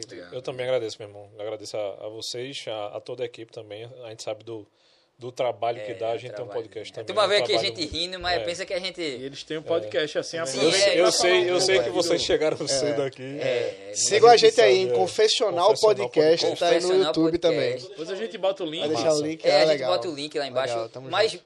vocês estão com o podcast toda semana também, Toda né? semana. É, a gente a ideia é essa, né? A gente tem uns percalçozinhos porque existe a- as outras atribuições que a gente tem. Mas assim, a ideia da gente é poder postar semanalmente. Que legal, que legal. Mas é. é, é Temas assim, da vida cristã, É, teologia. É, geralmente mais teologia, assim como a gente conversou um pouco aqui, né? Coisa um pouquinho mais histórica, teológica e tal. Mas às vezes entra em questões mais práticas e, e questões mais corriqueiras do dia a dia, mas sempre num, num viés, numa perspectiva confessional. Por que confessional? legal. Porque vem a partir de uma confissão cristã. a ideia de- daquilo que nós cremos. Essa é, essa é a ideia. bom. É na igreja mesmo, é? A gente grava num estúdio que é de uma igreja irmã nossa, né? Não é da igreja de Casa Caiada, mas a igreja presbiteriana do Recife. A primeira Aí, igreja do Recife. aí deixa o link na descrição, né, Jorge? Deixa no card aí. Deixa no card, é, deixa aqui em cima, no Excelente. card, é. Dá uma olhada lá. Aqui em cima. Aqui em Aqui em cima. É, colocar. Cara, e foi, foi interessante, porque eu falei com o Rodrigo. Ele disse, Rodrigo, pastor, é, a gente tá com podcast, não sei o quê. Aí disse- na hora eu disse assim, poxa, manda um link aí, mandei. Disse, "Não, vamos, tudo certo. Só que foi tão simples, eu disse, meu irmão, será que ele vem mesmo, velho? Não, Será que isso foi um, um fake pra. tudo certo, cara. Tá tudo muito certo. fácil, né? Mas Ele é, dispensou assim pra eu não ficar insistindo. É, Disse, é, eu vou é. e, E foi vou me rápido, foi- bloquear. foi- na- Na normalidade, a, a quarta-feira realmente a gente não poderia. Mas é que hoje realmente. vocês tiveram- foi uma exceção. Não foi Foi sorte, bom, pastor. Tem alguma Foi coisa bom, aí. Tiveram um Bom, privilégio foi- aí foi- E vocês ajudaram a gente Foi a fazer o primeiro ao vivo Foi da gente. primeiro ao vivo hoje. Olha que, olha que Espero que- satisfação, E cara. foi muito Deus legal abençoe, aqui a interação. Agradecer o pessoal aí que É, tava interagindo com a gente no chat, gente. mandando Cara, pergunta, curtindo. 220 pessoas. Que legal, cara. Que Tá bom, vendo? que bom. O primeiro foi maravilhoso, né, Jorge? Foi bom? Muito bom, muito bom. Que Excelente. maravilha, A gente agradece aí É o pessoal. direito aí a gente... Agradeço pois é. demais pra vocês. Outra coisa, tem um patrocínio. Vai, bota aqui. Vamos, vamos postar, vamos postar agora. Tem um patrocínio. Vê só, pessoal. Esse patrocínio aqui é sensacional, porque o cara que trabalha aqui com a gente tem uma empresa, viu, pastor? Tem uma empresa de lançamento. Na verdade, é um infoproduto. Uma empresa que, que faz tanto lançamentos de, de, de, de produtos digitais, é, quanto aperfeiçoamento do seu Instagram, das suas redes sociais. Então, Explosion, a empresa de Jorge com Dalton topado. Você que tem esse seu Instagram bombado, seu Instagram e não sabe o que fazer, não sabe construir ou, ou queira fazer um infoproduto, cara, segue esses caras aqui nas redes sociais. É, Explosion, coloca aí no, no, no Instagram e tal, fala com o Jorge. Cara, ele faz você fazer o que você nunca imaginou que poderia fazer com as suas redes sociais, tá bom? Tá dado o recado aqui, ó, nosso patrocinador, topado, Explosion. Explosion, meu amigo. E o cara é explosão mesmo, viu? Jorge, valeu, valeu.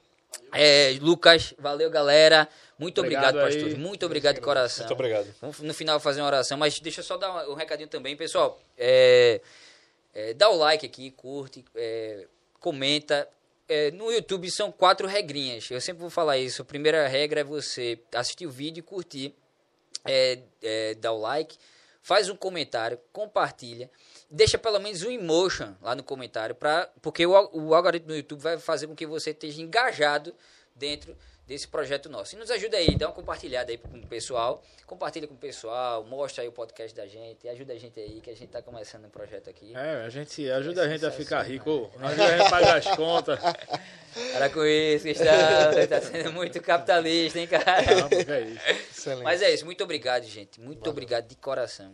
Valeu. No final, por favor, faça uma oração aí pela gente. Tá certo. Para abençoar Vamos- isso aqui. Vamos orar. Rodrigo, você quer orar? Pode orar. Eu oro? Ore. Então vamos orar. Obrigado, Senhor, pelo tempo que o Senhor nos concedeu aqui, Deus. Pela tua graça, tua misericórdia que nos acompanhou. Pela tua palavra, Senhor, que foi explicitada, que foi explicada. Por Jesus Cristo que foi exaltado. Que o Senhor abençoe a esses dois rapazes que possam, ó Deus, na, na sua missão de provocar e de discutir, Senhor, temas relevantes para a nossa sociedade, possam fazer isso, Senhor, com esmero, possam fazer isso, Senhor, a, a demonstrar de fato não só a beleza da cultura nordestina, mas as, os, os fundamentos dessa cultura que se estabelecem dentro da tua vontade, das, das tuas leis e do teu, do teu querer, Senhor. Abençoa, portanto, aqueles que participam ah, por detrás, né, aqueles que participam no backstage, no, ah, participando dos do, do momento de edição, ah, nas questões de, de organização desse estúdio, Senhor, que a tua graça, a tua misericórdia os abençoe. E rogamos, de modo muito especial, que o Evangelho de Jesus Cristo alcance os corações, não só desses que agora estão aqui, daqueles que nos ouviram, mas daqueles que venham nos ouvir. Em nome de Jesus Cristo, nosso Senhor e Salvador. Amém. Amém, amém, Amém. Graças a Deus, cara. Foi bom. Gostou, Obrigado. Gustavo? Adorei. Então vamos Foi- encerrar aqui. Foi uma noite maravilhosa. Foi, foi Obrigado, sim. gente. De muita Valeu. reflexão, um muito beijo- aprendizado. Manda um beijo pra Paulinho. Paulinho, aniversário seu. Beijo, meu amor. Parabéns, Eu já viu? tô indo aí pra Já casa. tá indo pra Tô casa. levando a sua fatia de bolo.